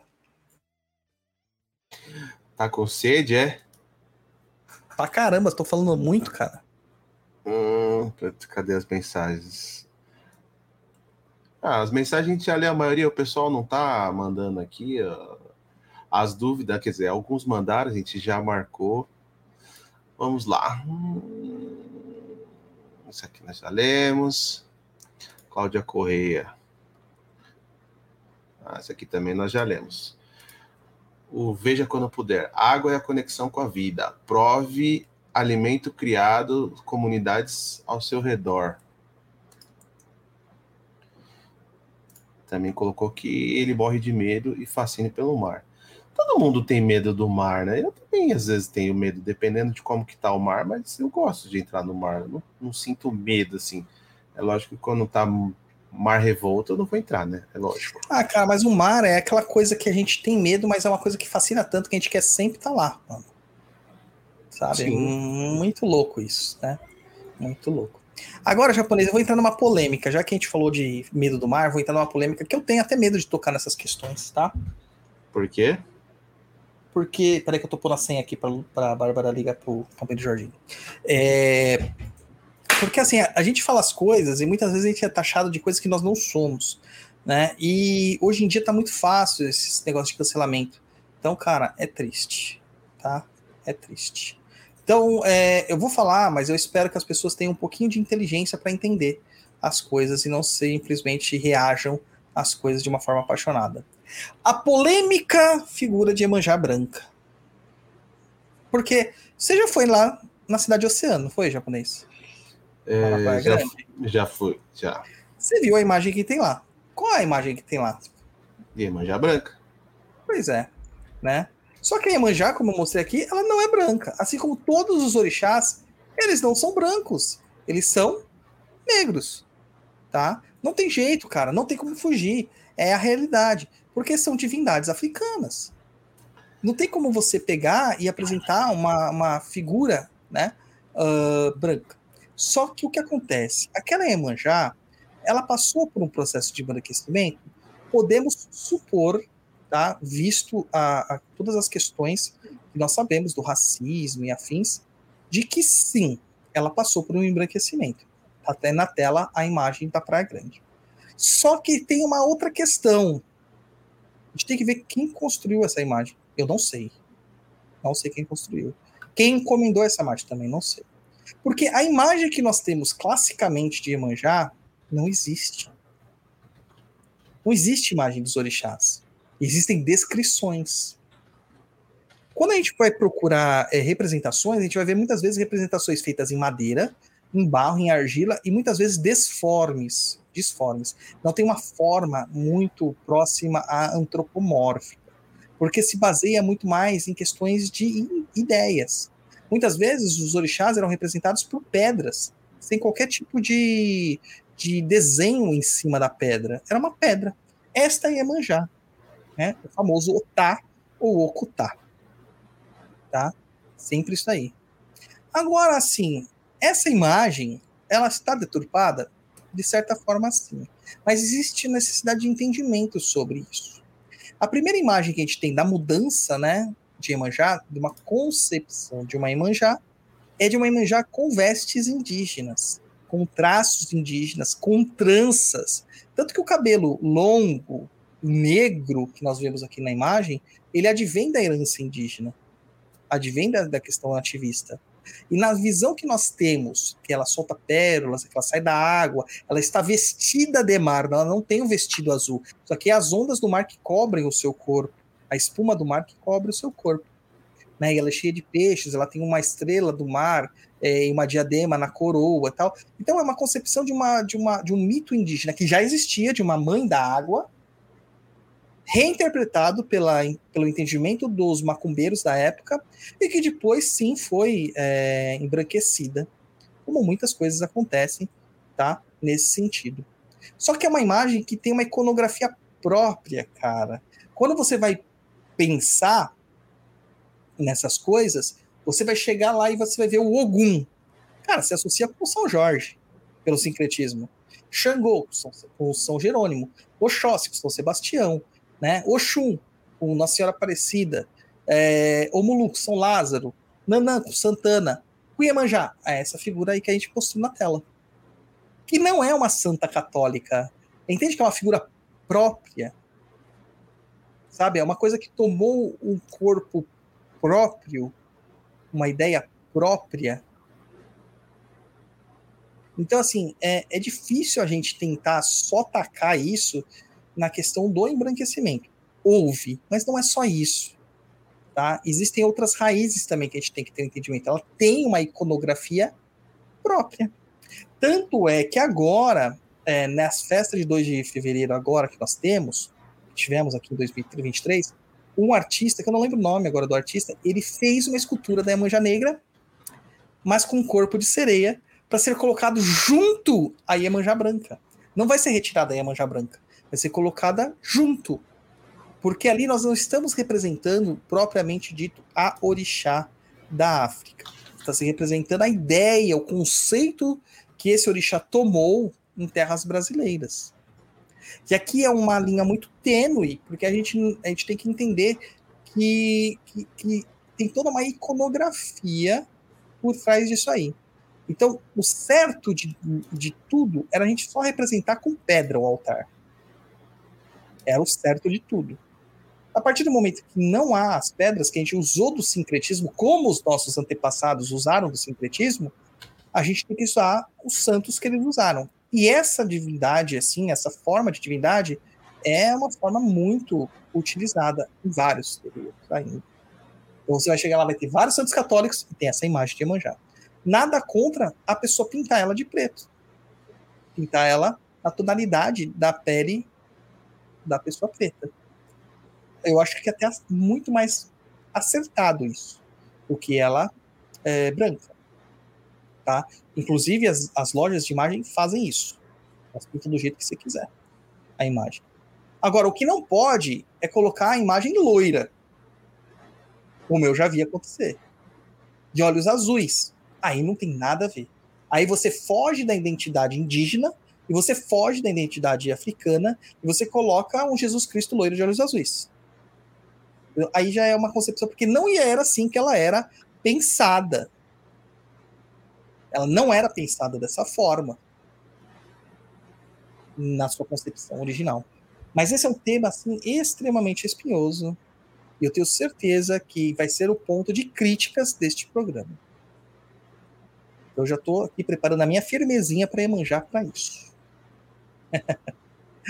ai, ai, maravilha. Aí, japonês, lê aí, ó. Valéria Rosa, eu amo eu amo o mar. Agora entendo porque sou filha de Iemanjá, sendo que a vida toda era de Nanã. Pois é, então, a Valéria é um caso, ela é, uma, ela é minha filha de santo, tá? É, que ela teve a leitura feita de uma forma incorreta na no terreiro que ela fazia parte antes, tá? Então você percebe que às vezes as pessoas não entendem. Provavelmente a Valéria é daquela Iemanjá que a gente citou aqui, né? Que é a Iemanjá Acurá, que lembra Nanã, em certos aspectos, tá? Então, essa é a leitura errada. Daí a gente tem outra pergunta aqui, ó, da, da Lucilene, da Luciene Vasconcelos Linhares, ela faz, lê aí, japonês, lê aí, vai. Então, na Umbanda não há esta separação por qualidades? Explica um pouco mais. Não há. Mas as qualidades, de certa forma, elas se demonstram pelas suas é, características, pelas suas personalidades. No caso da Valéria, provavelmente ela é filha de Emanjá Curá. Entendeu? Ou até mesmo de uma Emanjá Sobá. Ela pode ser. E aí você vê que foi lido como Nanã. Tá? A gente tem outro caso aqui, ó. Caso do seu Zé aqui, ó. Lê aí, japonês. O Juan Oliveira. Fui filho Não, de Iemanjá. seu, é o Saravá seu Zé Pilintra, esse. Saravá, Influencer de mais de Influencer. 140 mil pessoas. Seguidores. É, esse aí é figuraça. É, Daqui a pouco ele filho- fala que tem mais 140, é mais, mais gente. Vou até ver quanto que tem aqui. Fui Vai. filho de Iemanjá há muitos anos, tenho até tatuagem. Hoje sou filho de Oxum. Aceitei o rio. Tá vendo? Tem essas coisas, cara. É, é complicado. 142 mil seguidores. Já estou, defi- já estou vendo aqui, ó. 142 mil seguidores. Inclusive, no dia de manhã, ele postou uma foto seminu lá nadando no mar. Quem quiser ver, vai lá.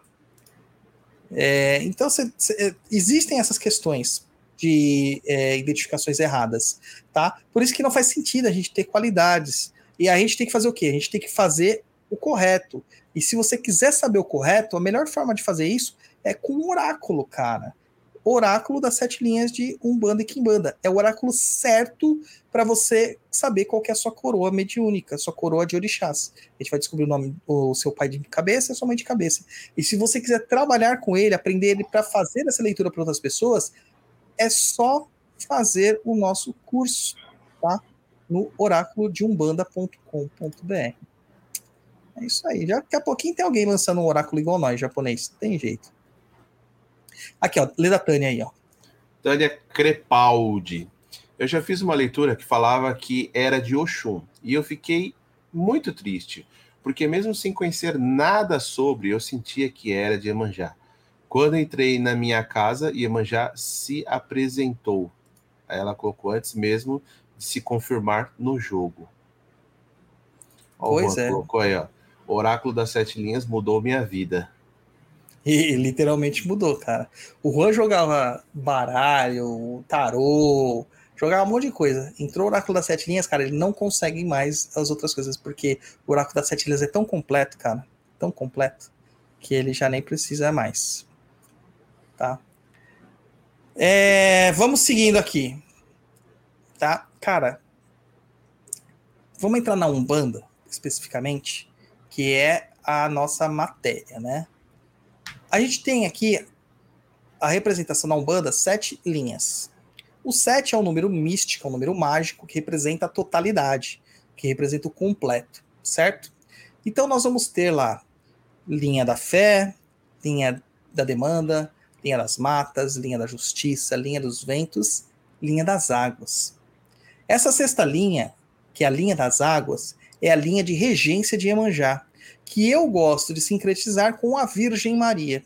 Porque voltando lá em cima, naquelas ideias que nós estávamos falando lá sobre a, a, o sincretismo, sobre Nossa Senhora dos Navegantes, Nossa Senhora dos Rosário, Nossa Senhora da, da, das Candeias, Nossa Senhora da Conceição, todas Nossas Senhoras são manifestações de uma só santa, que é a Santa Maria, a Virgem Maria a mãe de Jesus, tá? Que a Igreja Católica insiste em falar que é a mãe de Deus, tá? Mas é a mãe de Jesus. É, essa concepção de Nossas Senhoras se dá muito pela manifestação da mesma, tá? E ela é a, então a gente fala que todas as Marias estão incluídas na sexta linha de Umbanda, que é a linha de Iemanjá, a linha das águas. Então aqui nós temos a linha das águas com o Iemanjá regendo, mas também temos o Xu e Nanã lá dentro, tá? A ideia principal aqui, que é a função básica de todas as linhas de águas, é limpeza, tá? Principalmente no campo das emoções. Toda vez que a gente tem um mau pensamento, isso gera uma energia nociva que vai se transformar em um miasma ou uma forma pensamento. Isso é óbvio, Tá? Então, a partir do momento que você tem medo de algo, aquele medo se materializou no, no astral e, te, e se transforma em algo real, mesmo que por instantes, mas real. E isso é muito comum a gente ver com quem? Com crianças. A criança ela tem um medo real de monstros que quando o pai chega e acende a luz some. Porque esse piscar da luz faz com que a criança perca a concentração daquilo que ela mantinha vivo pela, pela manifestação mental. Que ela estava dando energia para uma, uma ideia que é a forma pensamento, tá? Os miasmas são estruturas pegajosas que elas são feitas de matéria negativa e que ficam acumuladas nas paredes, no chão, nos objetos e nas pessoas. Elas servem de alimentos para as larvas astrais e outras formas de elementais inferiores. Só que assim, de uma maneira ordeira, de uma maneira correta, controlada, tá? Elas, as, essas larvas e essas, esses elementais inferiores, comem esses miasmas e higienizam o ambiente. Então, geram um equilíbrio do ecossistema ali astral. Mas, de uma forma desordenada, como uma ativação mágica, por exemplo, elas se tornam nocivas. A gente pode aqui dar uma ideia muito clara do que acontece no corpo humano. O japonês sabe que nós temos milhares, milhões, se não bilhões, de bactérias no nosso intestino. Correto? Que são Correto. necessárias para o processo da digestão. Existe dentro... até o que chama Kazei Shirota.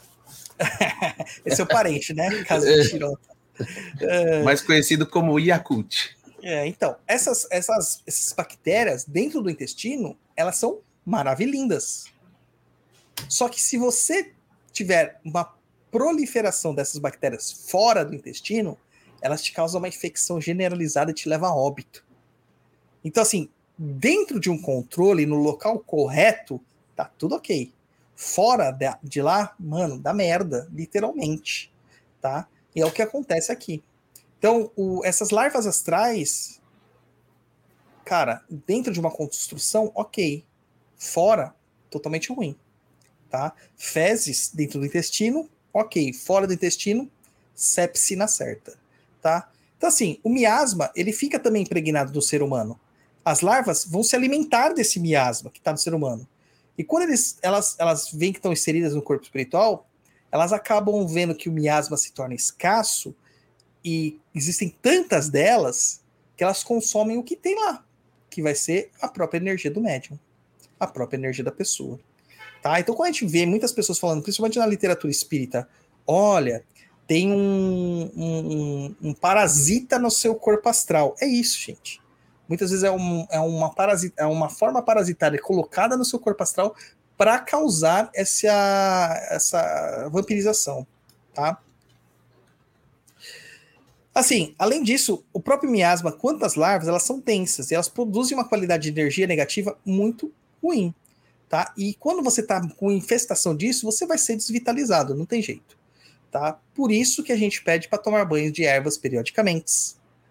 Por isso que a gente pede para fazer banhos de descarrego periodicamente, e etc, etc, etc. As formas pensamentos, por exemplo, elas podem tomar, tomar uma consciência momentânea, tá? Pode até mesmo se tornar um objeto muito complexo, como um servidor astral. E em alguns casos, a forma pensamento ela atrai elementais inferiores, que são é, sugados pelaquela ima aquela imagem ali. Elas servem como um chamariz, sabe? Uma lanterna que vai chamar um monte de mosquito do astral ali para causar problema. Inclusive, alguns outros que não são tão inferiores assim, como os lêmures, que gostam de aplicar vários tipos de pegadinha nas pessoas. Quando você vê um espírito va vagando por aí, provavelmente é um lêmure que pegou um cascão astral, né? Que é o que sobra do seu corpo espiritual, se vestiu daquilo e está pregando peça. Mas também pode atrair súcubos e íncubos, que são demônios sexuais, tá? Já que a gente vai precisar de um trabalho um pouco mais focado e mais profundo para limpar essa questão. A gente vai ter que limpar não só o corpo físico e o corpo, o corpo duplo etéreo, mas também o corpo espiritual, porque muitas vezes essa pessoa está obsedada ou vexada. Vexada é uma situação onde a pessoa está completamente tomada por uma infestação, tá? É, e a linha preferencial para tratar esse assunto é a linha das águas. A gente começa o tratamento com banhos, a gente dá muitos banhos, a gente receita muitos banhos e muitas oferendas para essa linha, porque é a linha principal para esse tipo de trabalho. No terreiro de praxe, existe toda uma preparação da linha das águas anterior aos trabalhos começarem. Por quê? Porque o ambiente é um ambiente profano. Existem pessoas lá que chegaram. Então chegou lá todos os médiums. Imagina, lá na casa tem 42 pessoas japonês, da casa. 42 pessoas com pensamentos diversos, com dificuldades diversas daquele dia. Tem condição daquele lugar estar tá equilibrado quando as pessoas chegam? Não. De forma alguma. Aí ainda chega a assistência. Na última vez que a gente teve gira grande lá, foram 116 pessoas. Então tem quase 200 pessoas no lugar, com pensamentos diversos e com dificuldades diversas e sofrimentos diversos. Tem como ser equilibrado? Aí você precisa de um maestro para reger essa orquestra, que é o Pai de Santo. E o Pai de Santo vai fazer o quê? Ele vai chamar a linha das águas no início para limpar aquelas pessoas, não precisa jogar água nas pessoas, tá? Mas a, a, linha das águas, os falangeiros da linha das águas vêm até o local e eles limpam aquilo ali. E muitas vezes essa evocação se dá como um adociar ou uma rogativa. Eu sempre rogo no começo dos trabalhos para Iemanjá, para os donos da minha casa, né? Para mim se tornou parte do processo de evocação e invocação. Porque eu rogo para Zambi, rogo para Oxalá, rogo para Ogum e rogo para Iemanjá, faz parte do meu processo de evocação. Se uma casa que não é de Iemanjá fizer isso, ela tem que chamar a linha das águas no começo dos trabalhos. Tem, justamente para limpar todo mundo que está lá. Tá bom? E no final dos trabalhos também, porque durante os trabalhos algumas coisas ficam e outras são criadas tá? Porque no terreiro o que mais tem é fofoca. Você vai ver a consulência tá sempre falando mal dos médios que estão incorporando, dos atendimentos, da pessoa que passou antes dela, é, da pessoa que chegou antes dela, mas passou antes dela. Então a pessoa sempre vai estar tá falando, tá? Então, no final dos trabalhos, a gente também faz uma limpeza com a linha das águas, pedindo para que as águas se cruzem, para que limpe a gente completamente e leve embora essas questões. Tanto que na nossa casa nós temos um assentamento de Emanjá. E se você quiser aprender a fazer um assentamento de Emanjá na Umbanda, a gente tem no nosso curso de linha das águas lá no Perdido AD, que inclusive está em, em, promoção esse mês com 50% de desconto japonês. Corre, 50, aproveita. 50. Eu mandei no mailing qual é o cupom, tá? Quem quiser também pode mandar e-mail pra gente, manda DM no Instagram pedindo o cupom, a gente manda para vocês, tá? Então tá tá top. Tá? Então, assim, cara, é, é preciso usar dessas linhas, é preciso usar de tudo isso aí. O assentamento de Iemanjá é um assentamento próprio para isso. Tá? Próprio para isso. Uh, dentro da. Ah, que legal. Olha o depoimento do André, lê aí.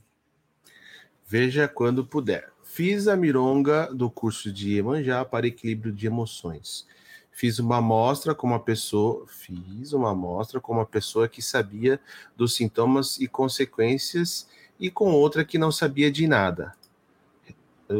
Resultado, efeitos foram iguais nos dois grupos de teste. Limpeza profunda de emoções. Tem uma mironga que se chama chave de Emanjá. Cara, isso é para arrebentar qualquer cristão e pagão também. Só façam, só façam, tá? É muito importante. A Natália Farias coloca aqui, ó, no centro da minha avó, a imagem de Iemanjá ficava embaixo do congá escondida. Ninguém podia entender, não entendi o porquê. Uma vez fui olhar, meu cabelo bateu em uma vela e pegou fogo. Cara, é uma mirunga da sua avó, cara, não é especificamente. Geralmente quando fica assim, né, embaixo, é para porque é próxima de uma de uma areia, do chão ou de uma capelinha que se faz como se fosse as águas do mar, tá?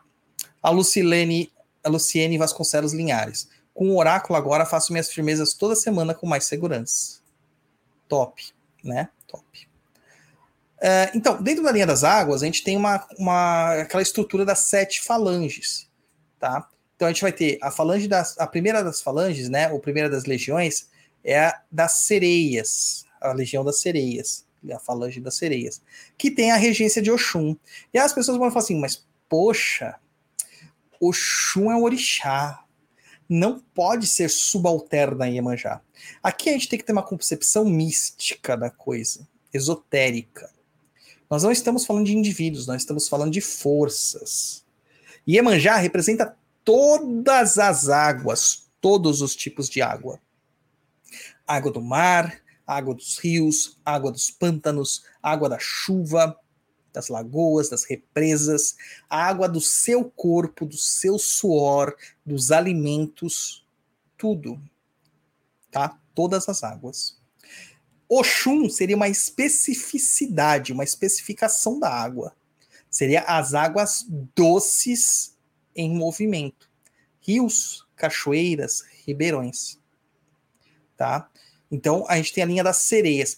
Na, nessa legião, né, nessa falange das sereias, é normal a gente encontrar as famosas sereias, tá? Que são elementais, encantados, que geralmente não falam e que se manifestam naquela questão chorosa, que é a manifestação das, das falangeiras de, de Oxum, que as pessoas falam que tá chorando mesmo, que a pessoa vem oh, chorando, ou, ou chorando copiosamente mesmo, sai lágrimas. Isso é um sistema de depuração dessas energias e a própria energia da entidade. Não são essas sereias que se manifestam no mar. Apesar da gente chamar de sereia também do mar, né? É, que a gente chama de sereias das águas e sereias do mar. As sereias de Oxum são mais jovens. As sereias de Iemanjá são mais maduras, mas não idosas, tá? Existe uma outra categoria de sereias que é uma sereia mais contida, que a gente chama de ondinas, tá?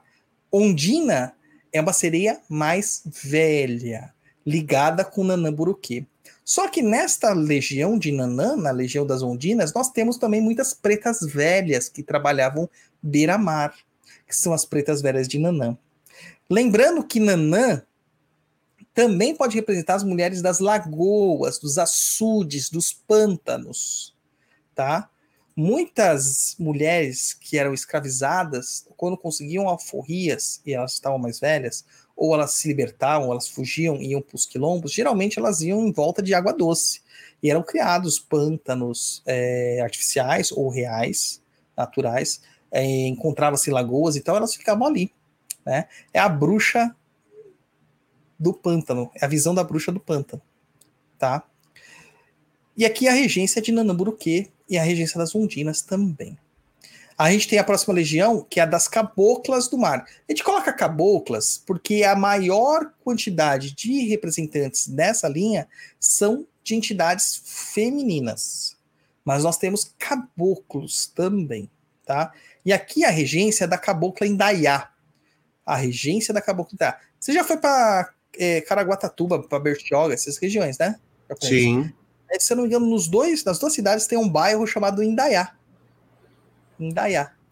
Que... Na, praia, na Praia Grande tem Indaiá também. também? Tem a Praia de Indaiá, se eu não me engano. Então, em Caraguá é... existe também a Praia do Indaiá. Indaiá é aquela palmeira, sabe aquela, aquela palmeira que fica na beira da, da, da praia? Sabe aquela que dá o coquinho amarelinho, aquele coquinho amarelinho? Uhum. Isso que é uma Indaiá, tá? É uma palmeira. Então, assim, você vê que é uma característica de muita encantaria, né? Tem muito encantado.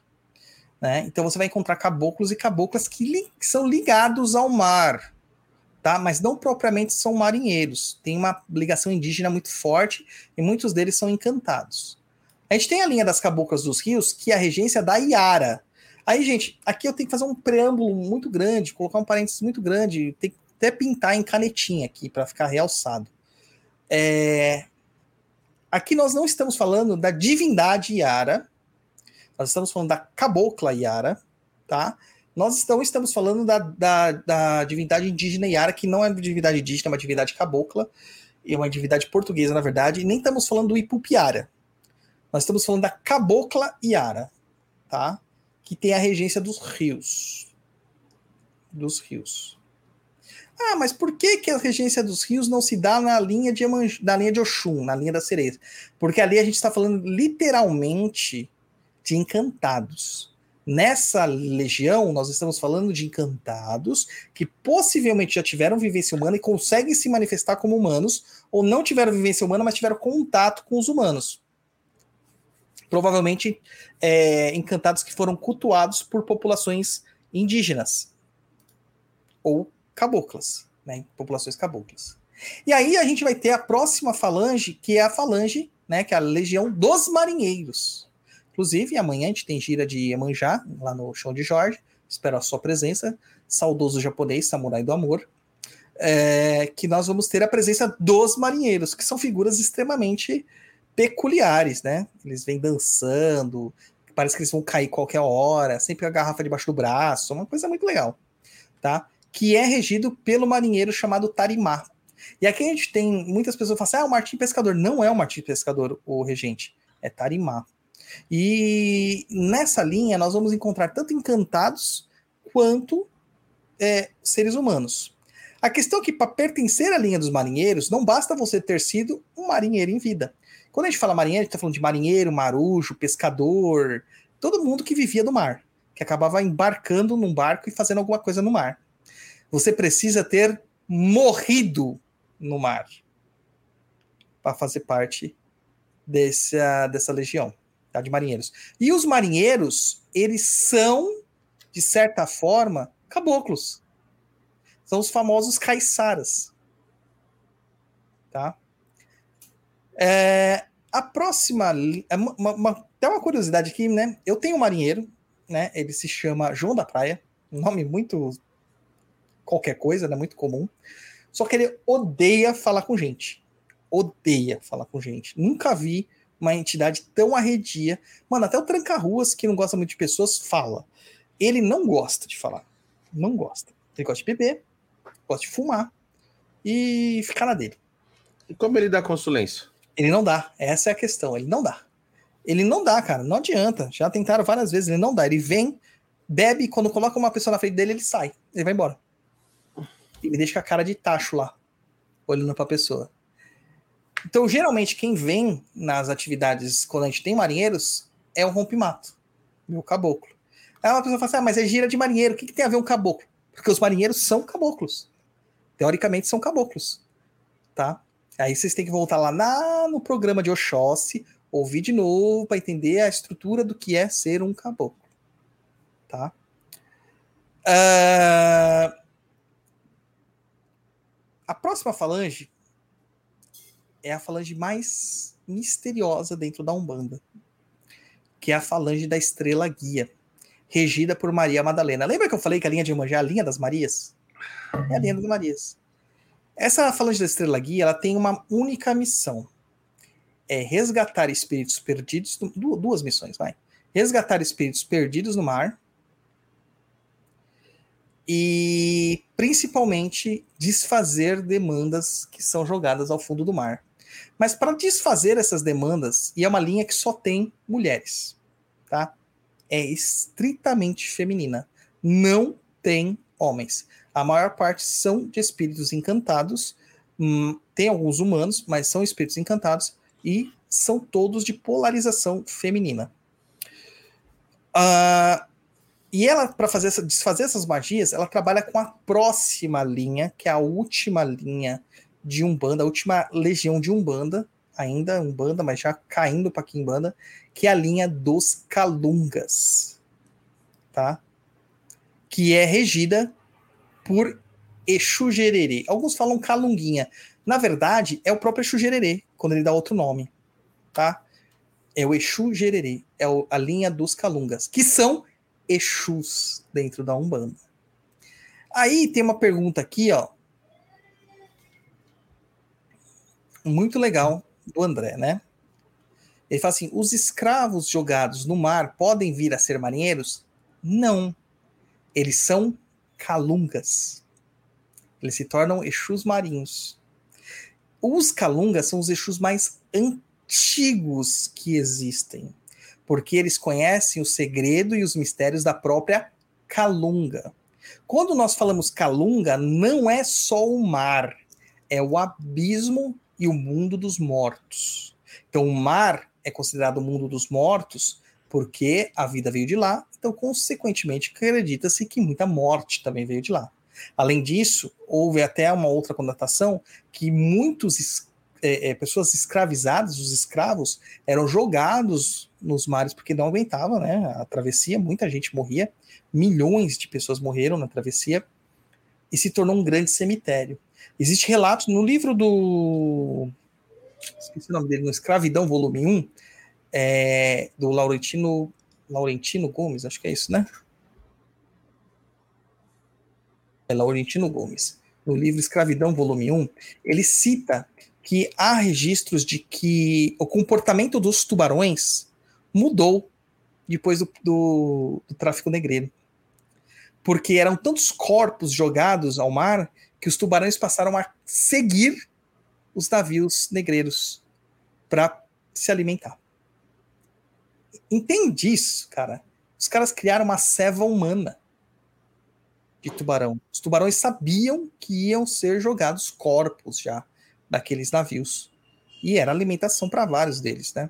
Alimentações para vários deles. Tá? É, então, o, a calunga, que a gente fala calunga grande, calunga pequena, a calunga é todo lugar onde há morte. Então pode ser uma calunga do mato, uma calunga do cemitério, uma calunga da igreja, uma calunga da praça, uma calunga da rua, uma calunga de todo lugar. É uma calunga. Tem morto, é uma calunga. E geralmente esses espíritos eles trazem o nome calunga. Tiriri da calunga. Tranca-ruas da calunga. Dona Calunga. Pombogira Rosa Calunga. Eles trazem esse nome para mostrar que eles têm essa conexão com essa linha, tá? Então, assim, os primeiros Exus, de fato, a entrarem dentro da Umbanda, eles vêm através de Emanjá. E eles são Exus extremamente poderosos, porque eles são Exus muito antigos. Muito antigos mesmo. Tá? E aqui a gente não está falando sobre espíritos que são antigos só. Ah, eu, eu conheço uma pessoa que a primeira encarnação dela foi em, em 300 antes de Cristo. Não, isso não importa. O que importa para o espírito é quanto tempo que ele está sem reencarnar. Sem reencarnar. Tá? Ó, a Nath Cris pergunta aqui: hospitais podem ser? Claro, calungas dos hospitais. O Elivelto pergunta: seus sete calungas? Também. Tá? Maria Calungueira? Também. Tá? É, existe um espírito chamado Calunga, né? Tem um espírito que se chama Calunga, que é o Exu, é o Exu Calunga, tá? Uh, então é assim, cara. São espíritos que há muito tempo não reencarnam. Então, se o espírito está mais de 200 anos sem reencarnar, você pode ter certeza que ele é um Calunga. Mas são raros os espíritos que estão nessas condições, 200, 300 anos sem encarnar. São raros, tá? Tanto que você não vê Tiriri da Calunga para todo canto, você não vê Sete Calungas para todo canto, você não vê Dona Calunga para todo canto. Os espíritos de Calunga são raros. São raros, por serem muito antigos. Lê aí, japonês. Bárbara Gatti, eu não consigo sustentar essa linha. Por que você tá. não consegue, Bárbara Gatti? Olha lá, não sabe nem o nome. Aí eu vou explicar. A Bárbara é de Yansan. Yansan tem uma treta muito forte com o Iemanjá. E tem algumas pessoas com essa ligação que não conseguem sustentar a entidade de linha das águas. Curiosamente, uma das entidades que ela trabalha melhor é uma preta velha de Nanã, que também está na linha das águas. Né? Só que o que acontece? A treta é com a energia pura da água de Iemanjá. A preta velha é uma preta velha de, de Oxalá, que cruza com, com Nanã entendeu? Então ela estaria ali na categoria das ondinas, mas é uma, um cruzamento, um entrecruzamento. Não é exatamente é, a energia pura, né? O Donaciano colocando aqui, ó, por isso que se usa os tarimãs para descarregar os pontos. Existe um ponto cantado mais ou menos assim. Tarimã já chorou na calunga, meu Deus, tenha pena de mim e vai. Exatamente. Tá? Exatamente. Então, essas são as sete é, legiões dentro da linha de Iemanjá. São povos de águas. A gente tem vários encantados aí. Tem entidades aí que são bem complicadas, cara. Tem tipo, já ouviu falar do Exu Tubarão do Mar japonês? Não. Então, existe. Exu Tubarão Martelo, é, Pombogira, Pombogira Dama da, da Água. Tem. São entidades muito complicadas de lidar, tá? Mas antigamente, né, a gente ouvia é, falar uma questão muito interessante, japonês. Falava assim que existia, tem um livro do é, Manual do Médium Bandista do Antônio Alves Teixeira Neto. Ele fala assim, eu, essa hora que o japonês fala, como você sabe tudo isso de cabeça, né? Cara, sabe, né? É, que ele falava que as linhas básicas da Umbanda são Caboclo, Preto Velho, Criança e Aras. A gente ouve por aí que as três linhas básicas é Caboclo, Preto Velho e Criança. Eu considero o dueto Caboclo, Preto Velho. E ele considerava um quarteto. O que são as Iaras, né? O que, que é bem dizer dessas Iaras? E aqui a gente não está falando da Cabocla Iara, a gente está falando das Iaras, as manifestações de Iaras, que são as sereias. Tá? Quando a gente aborda essa linha, muita confusão acaba sendo gerada, pois nem sempre a gente consegue compreender de fato né, as coisas com desprendimento. Porque estudar religião exige que a gente deixe as fantasias de lado e se atenha a questões técnicas e principalmente a tradição que é passada para a gente, sem fazer um julgamento prévio baseado em conteúdos já adquiridos. Então, quando a gente fala sobre isso, a gente gera uma treta ferrada, japonês, ferrada. Pois as pessoas só sabem discutir as coisas na base do certo e do errado.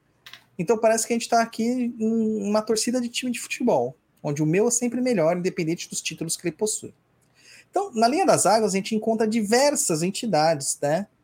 Como os marinheiros, os caboclos, as caboclas, tá? Que acaba se dividindo, né? Caboclo de água doce, caboclo de água salgada, né? A gente ainda tem os caboclos de areia, tem os caboclos da praia, os caboclos é, é, das lagoas, né? Das regiões imediatamente próximas ali. Tipo, caboclo da ilha.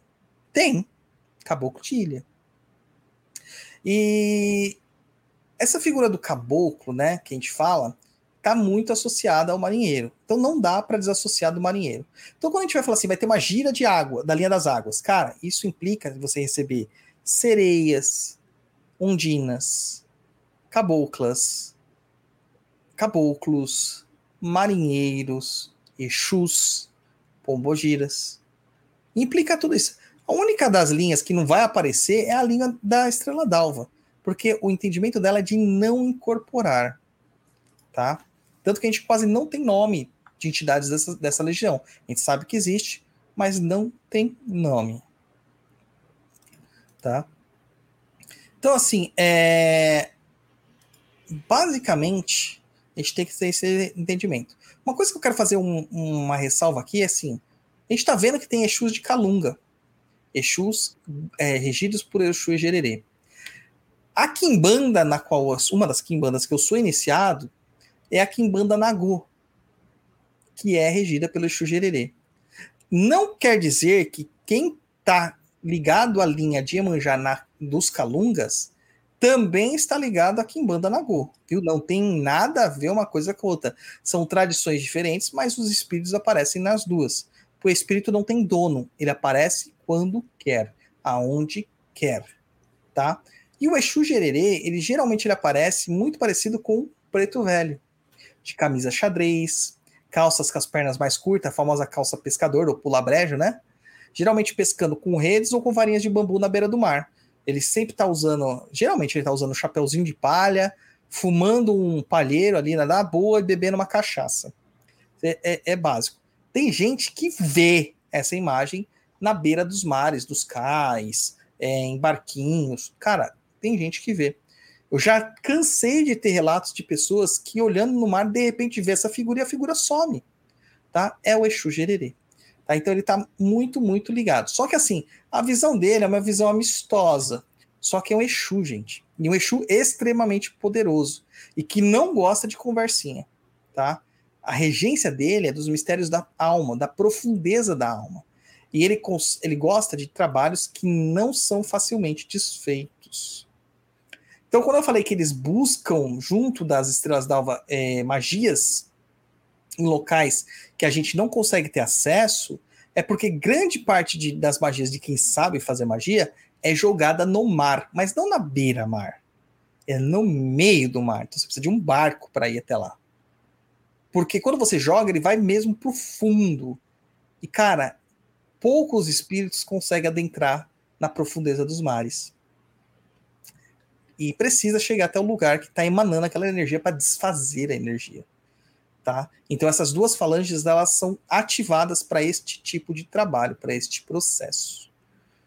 Tá bom? É, muitas dessas magias, o que acontece dessas entregas, tem uma entrega clássica que a gente faz, que a gente pega dois alguidares, coloca toda a magia dentro do alguidar, tampa um contra o outro, amarra completamente, passa corrente, passa fita, veda, joga dentro de um, uma sacola plástica, geralmente, né? Hoje em dia é sacola plástica, mas antes era estopa, e você joga no mar. Aquilo pesado vai afundar, né? Corrente, peso, pedra, e ele vai se depositar no fundo, no leito do mar. Com o passar dos anos, a atividade marinha vai tomar aquilo como parte da, do ambiente e vai começar a crescer algo em cima, vai começar a ter formações de anêmonas, de corais, e aquilo se torna parte do ambiente.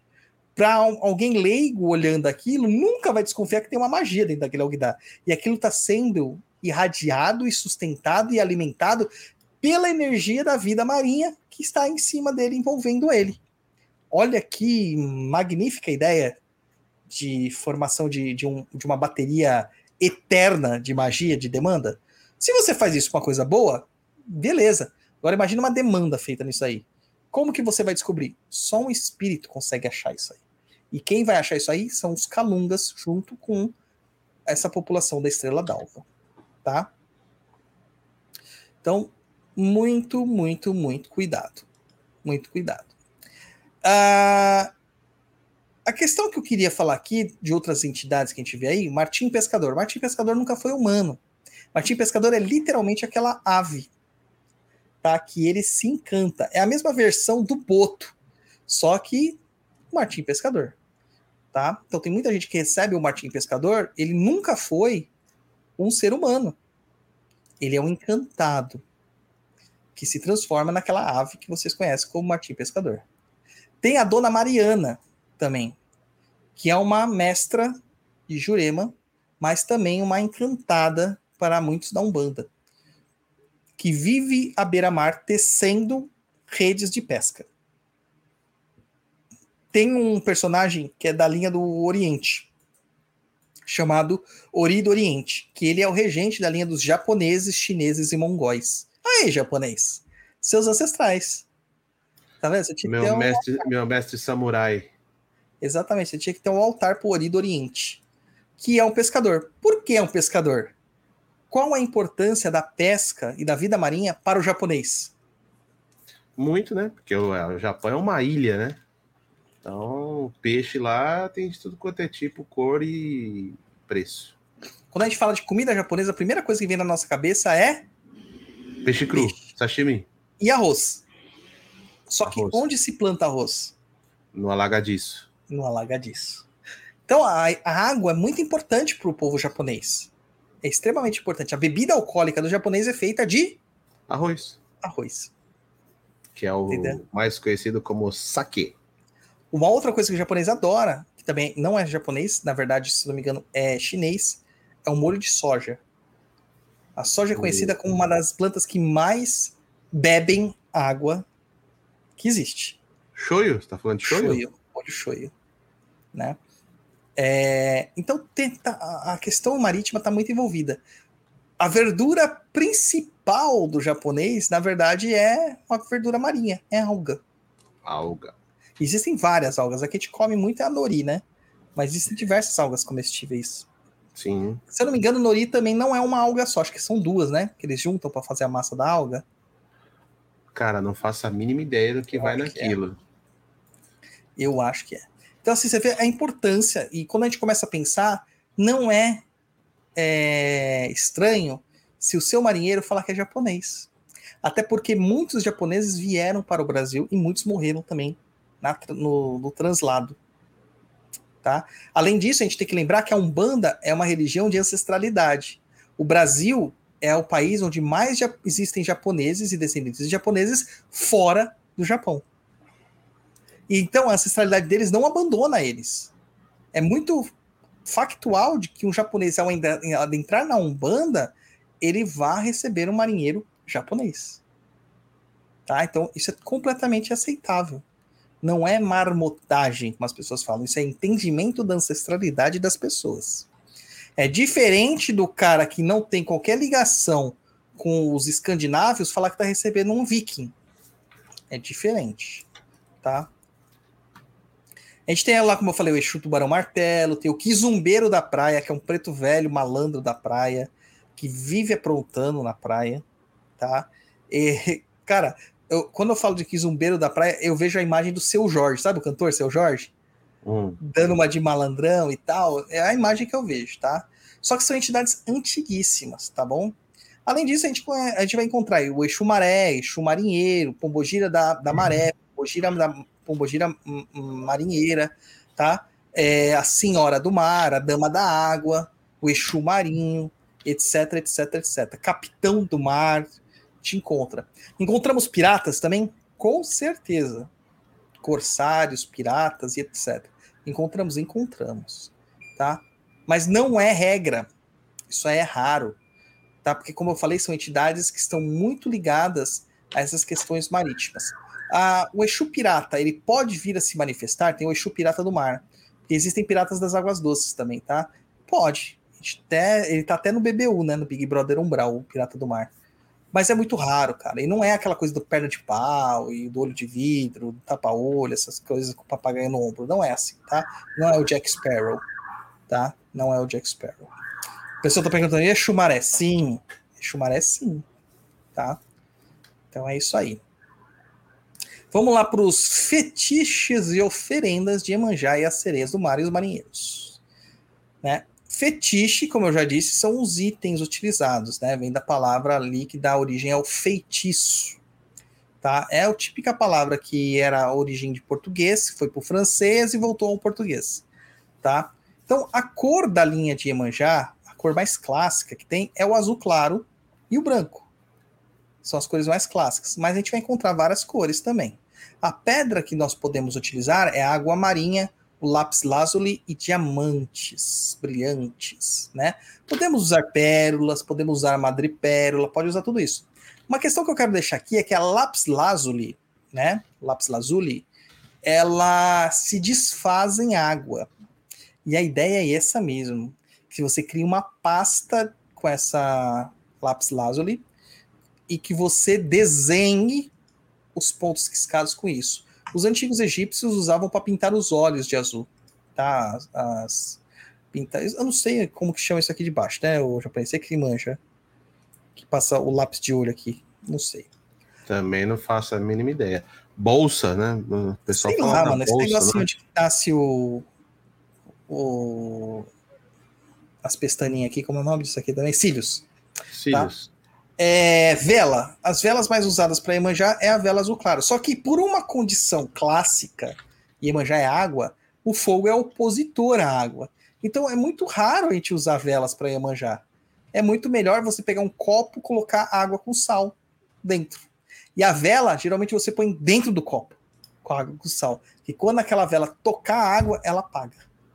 Essa é uma mironga de Iemanjá aí para vocês que quiserem fazer para acabar com negatividades. Pega um copo ou um recipiente grande de vidro, cristal, louça, não pode ser de barro é, cozido propriamente, tem que estar com aquela questão de porcelana mesmo, tá? Branco. E não pode ser plástico também.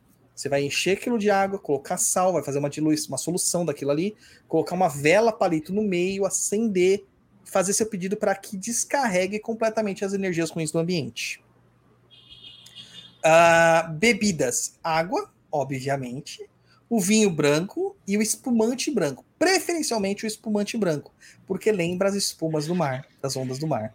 Os símbolos que você vai encontrar nos pontos riscados geralmente são peixes, diademas, estrelas do mar, ondas, lua. Como você vai saber a diferença entre estrela e estrela do mar? A estrela é aquela que é o pentagrama que tem os traços unidos. A estrela do mar é aquela que os traços não se unem, que parece que é só um contorno, tá? É só um contorninho. É, as ondas, quando são geralmente de Iemanjá, a origem delas é marítima, as ondas são na horizontal. Geralmente são três ondinhas. Quando é de Oxum, ela é vertical. Às vezes duas, às vezes três. Isso, japonês, quase isso aí. Tá? Só que a estrela que você está fazendo embaixo não é essa. Essa daí é o selo de Salomão. É a estrela de cinco pontas. Tá? Essa que você fez é o Salomão. É... A está perguntando: usar água do mar é melhor? Pode ser, pode ser utilizada água do mar, tá? Inclusive, outra mironga para vocês: pegar água do mar, colocar um pouco de alfazema, sabe aquela, aquele perfume de alfazema, e jogar na calçada, porque vai afastar todo mundo que é falso da tua vida, que não vai visitar mais tua casa, tá? Agora, dos marinheiros, a cor que eles usam é azul claro e branco. Geralmente eles usam as duas cores juntas, tá? As pedras, as mesmas de Iemanjá. Só que tem um acréscimo do ouro e da prata, porque são metais que representam dinheiro, né? E que era também costume dos marinheiros ter o dinheiro. As velas, mesma coisa que as representações de cor acima. E as bebidas, todas as mesmas de Iemanjá, tá? Com exceção do espumante branco, tá? Mas você pode acrescentar aí o rum, o barafo, o whisky, tudo isso aí também é bebido por marinheiros. Aí, e vodka? Também, cara. Não é comum o uso de vodka, mas também pode usar. Tá? Também pode usar. Certo, japonês? Desenhou aí? Sou péssimo para desenho, Brod. Tentei Putz, desenhar mano. aqui, mas Pensei que você que ia fazer todos os desenhos. Ah, fazer não o quê? tenho, né? eu, não, eu não tenho habilidades para desenho. Japonês, o que nós tínhamos para falar de Iemanjá é isso. Antes da gente entrar nas perguntas, a gente tem um bloco que o pessoal adora, apesar que eu já queimei largada aqui, né? Vamos a ele? Deixa eu adivinhar. É o que abre a porta e fala: senta que lá vem macumba? É esse aí. Vamos rodar a vinheta.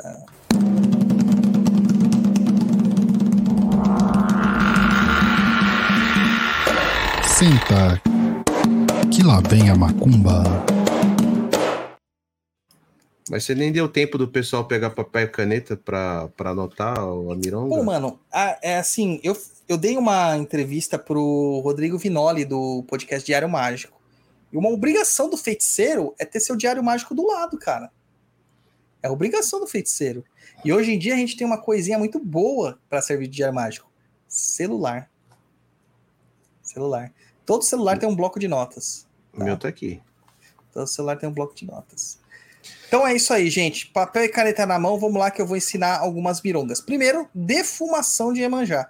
Nossa, Douglas, mas existe defumação de Iemanjá? Tem. Não é comum, tá? Você pode usar vários tipos de ervas de Iemanjá, como colônia, flor de colônia, folha de colônia. Você pode usar é, rosas brancas. Você pode usar... Não, não use lírio, tá? Lírio é de Oxum.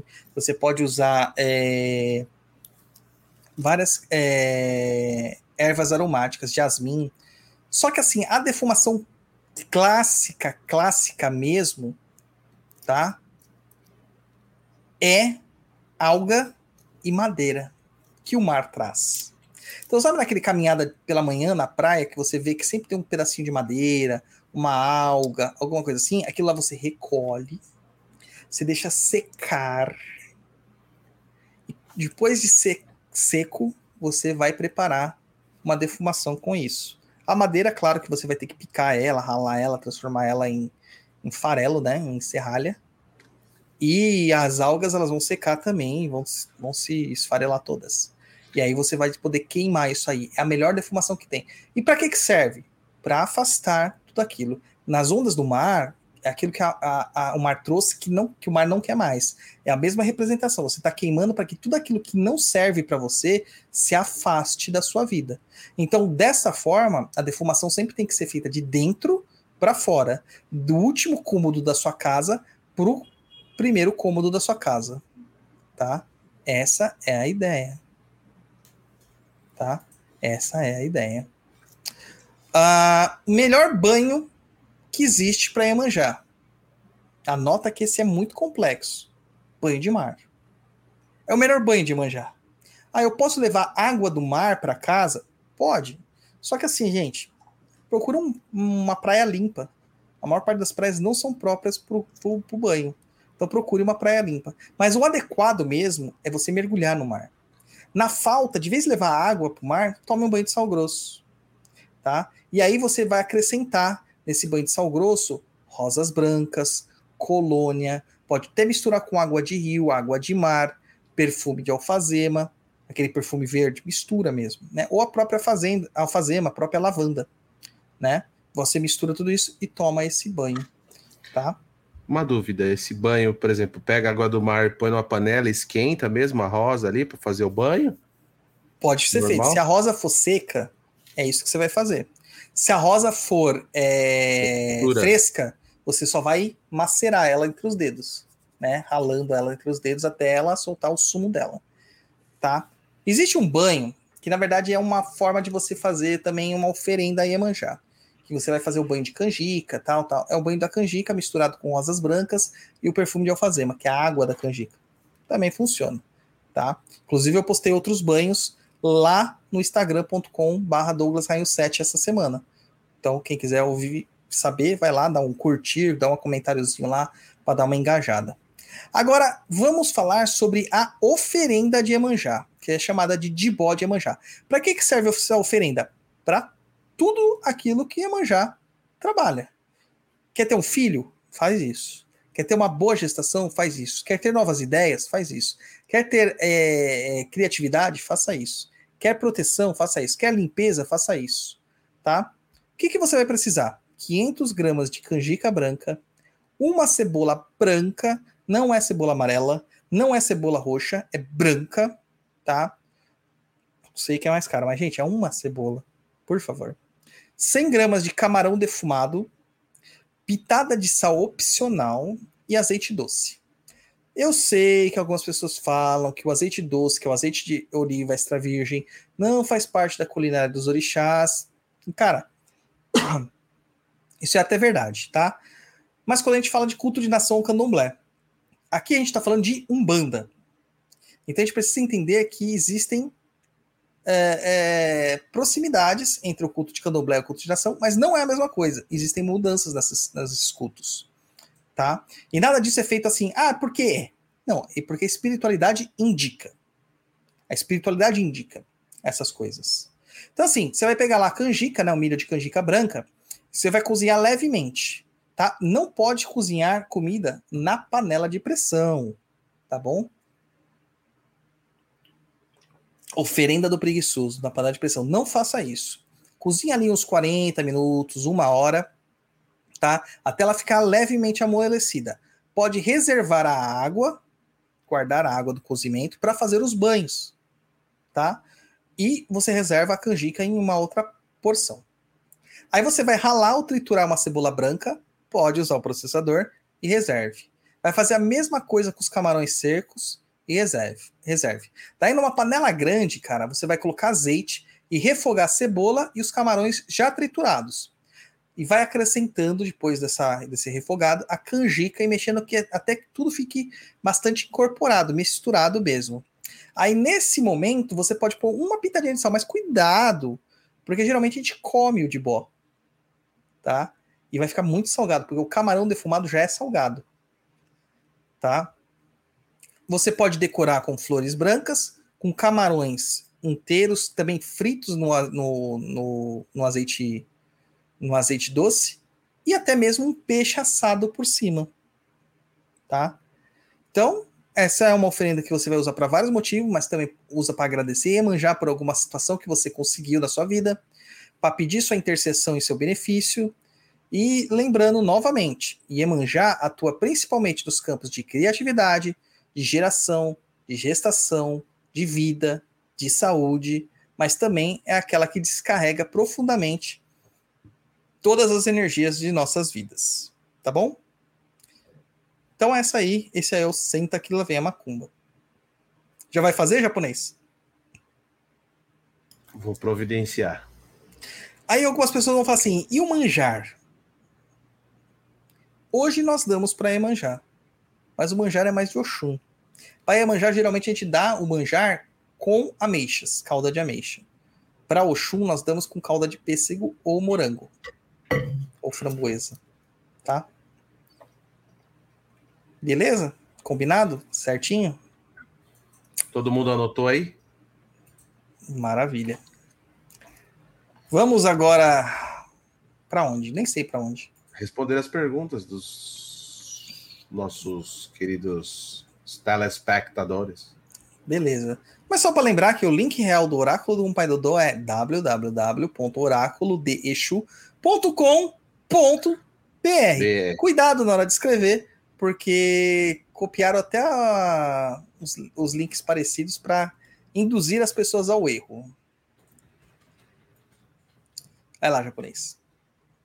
Eu até conferi. Não fala no ar, japonês. Não fala. Não, vai não, fazer propaganda não, de graça. Se quiser aparecer aqui, tem que pagar.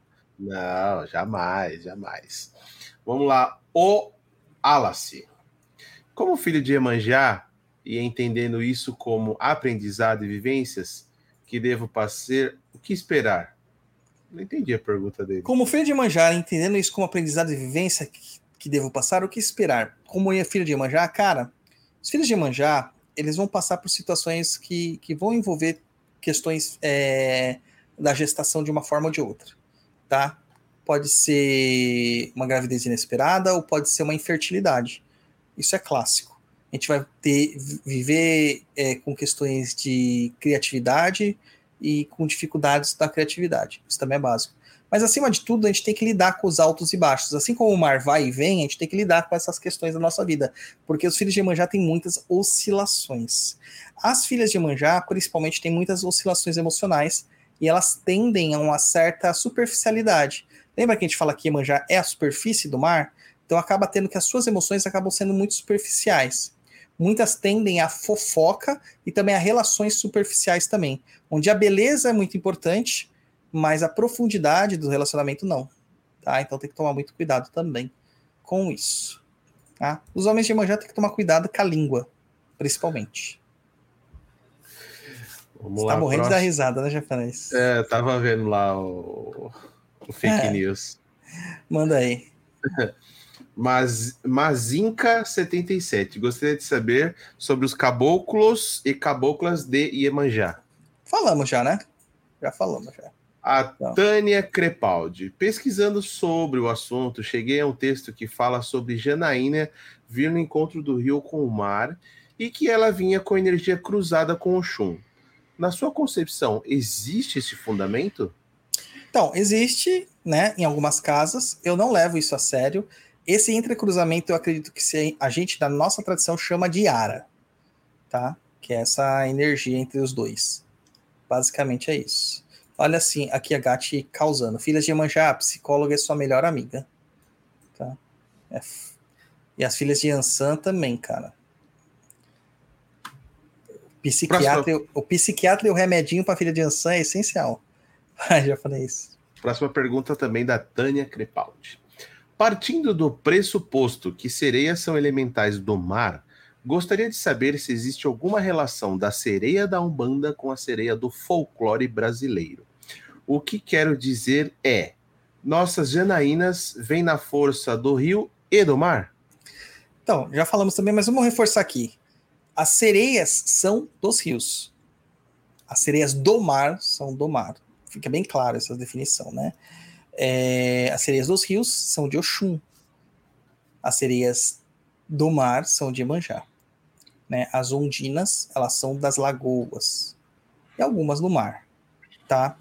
Ah, e como que eu vou saber? Cara, você não vai saber. A não ser se você tiver um método oracular ou se o guia te falar tá?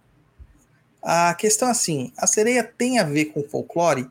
Até tem, mas não exatamente, porque a gente tem a nossa própria mitologia, a nossa forma de entender esse folclore.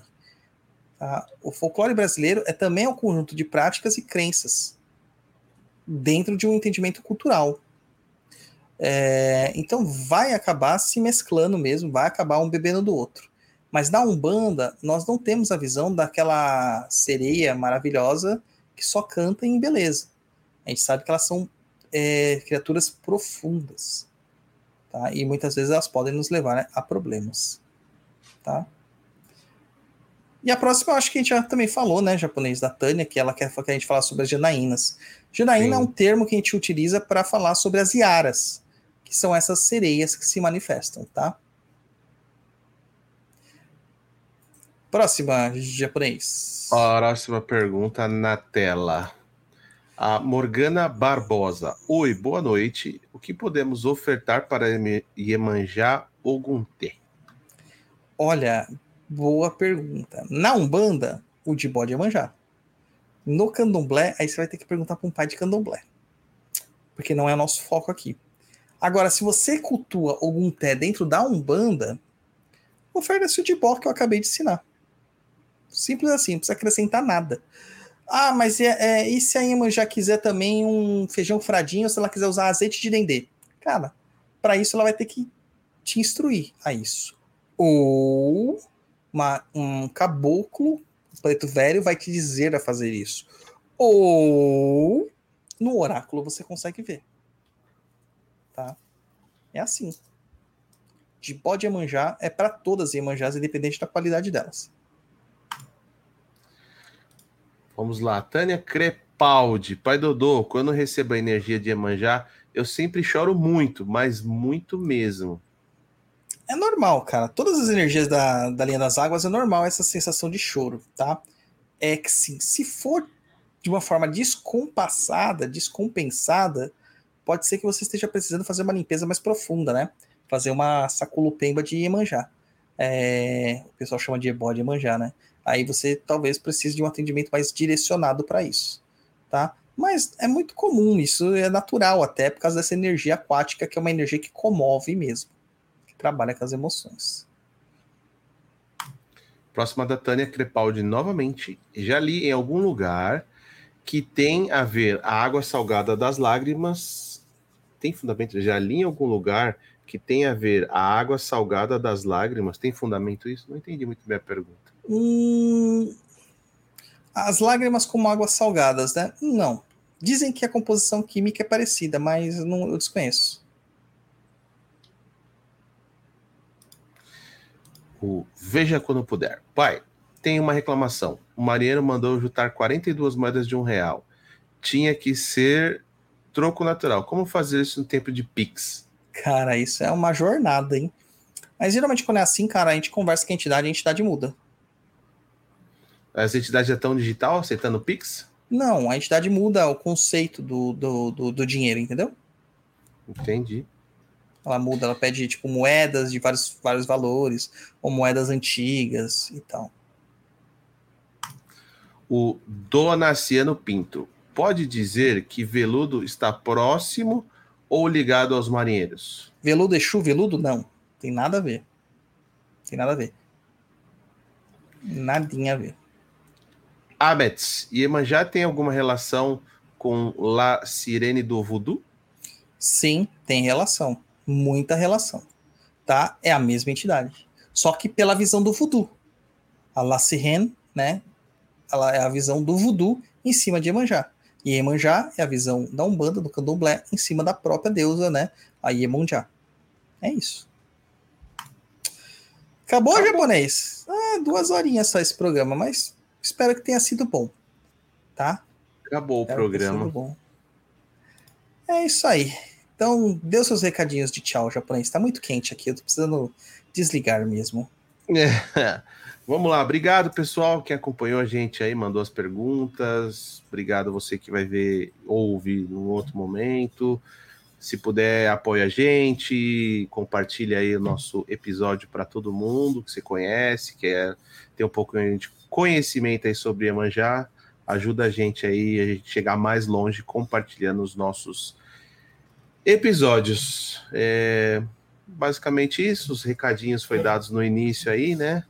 Quem quiser ver o clube de assinaturas, entra lá no, no site. Que mais? Aproveita esse mês aí, em comemoração Iemanjá, o curso está com 50% de desconto. Se não, tem o, se não tem o cupom, manda um direct lá no Instagram, manda e-mail que a gente responde aí para vocês. E, e é isso. E boa noite, né? Boa noite. Lembrando que o link é o do Oráculo do Pai Dodô, www.oraculodeexu.com.br. Muito obrigado a todo mundo. Saravá para vocês. Até uma próxima. E é o Papo na Encruza batendo na sua porta, chutando tudo. Como sempre, trazendo muita qualidade para vocês. Se você gostou desse episódio, comenta lá no nosso post no Instagram do Papo na Encruza. Tchau, tchau, japonês. Valeu!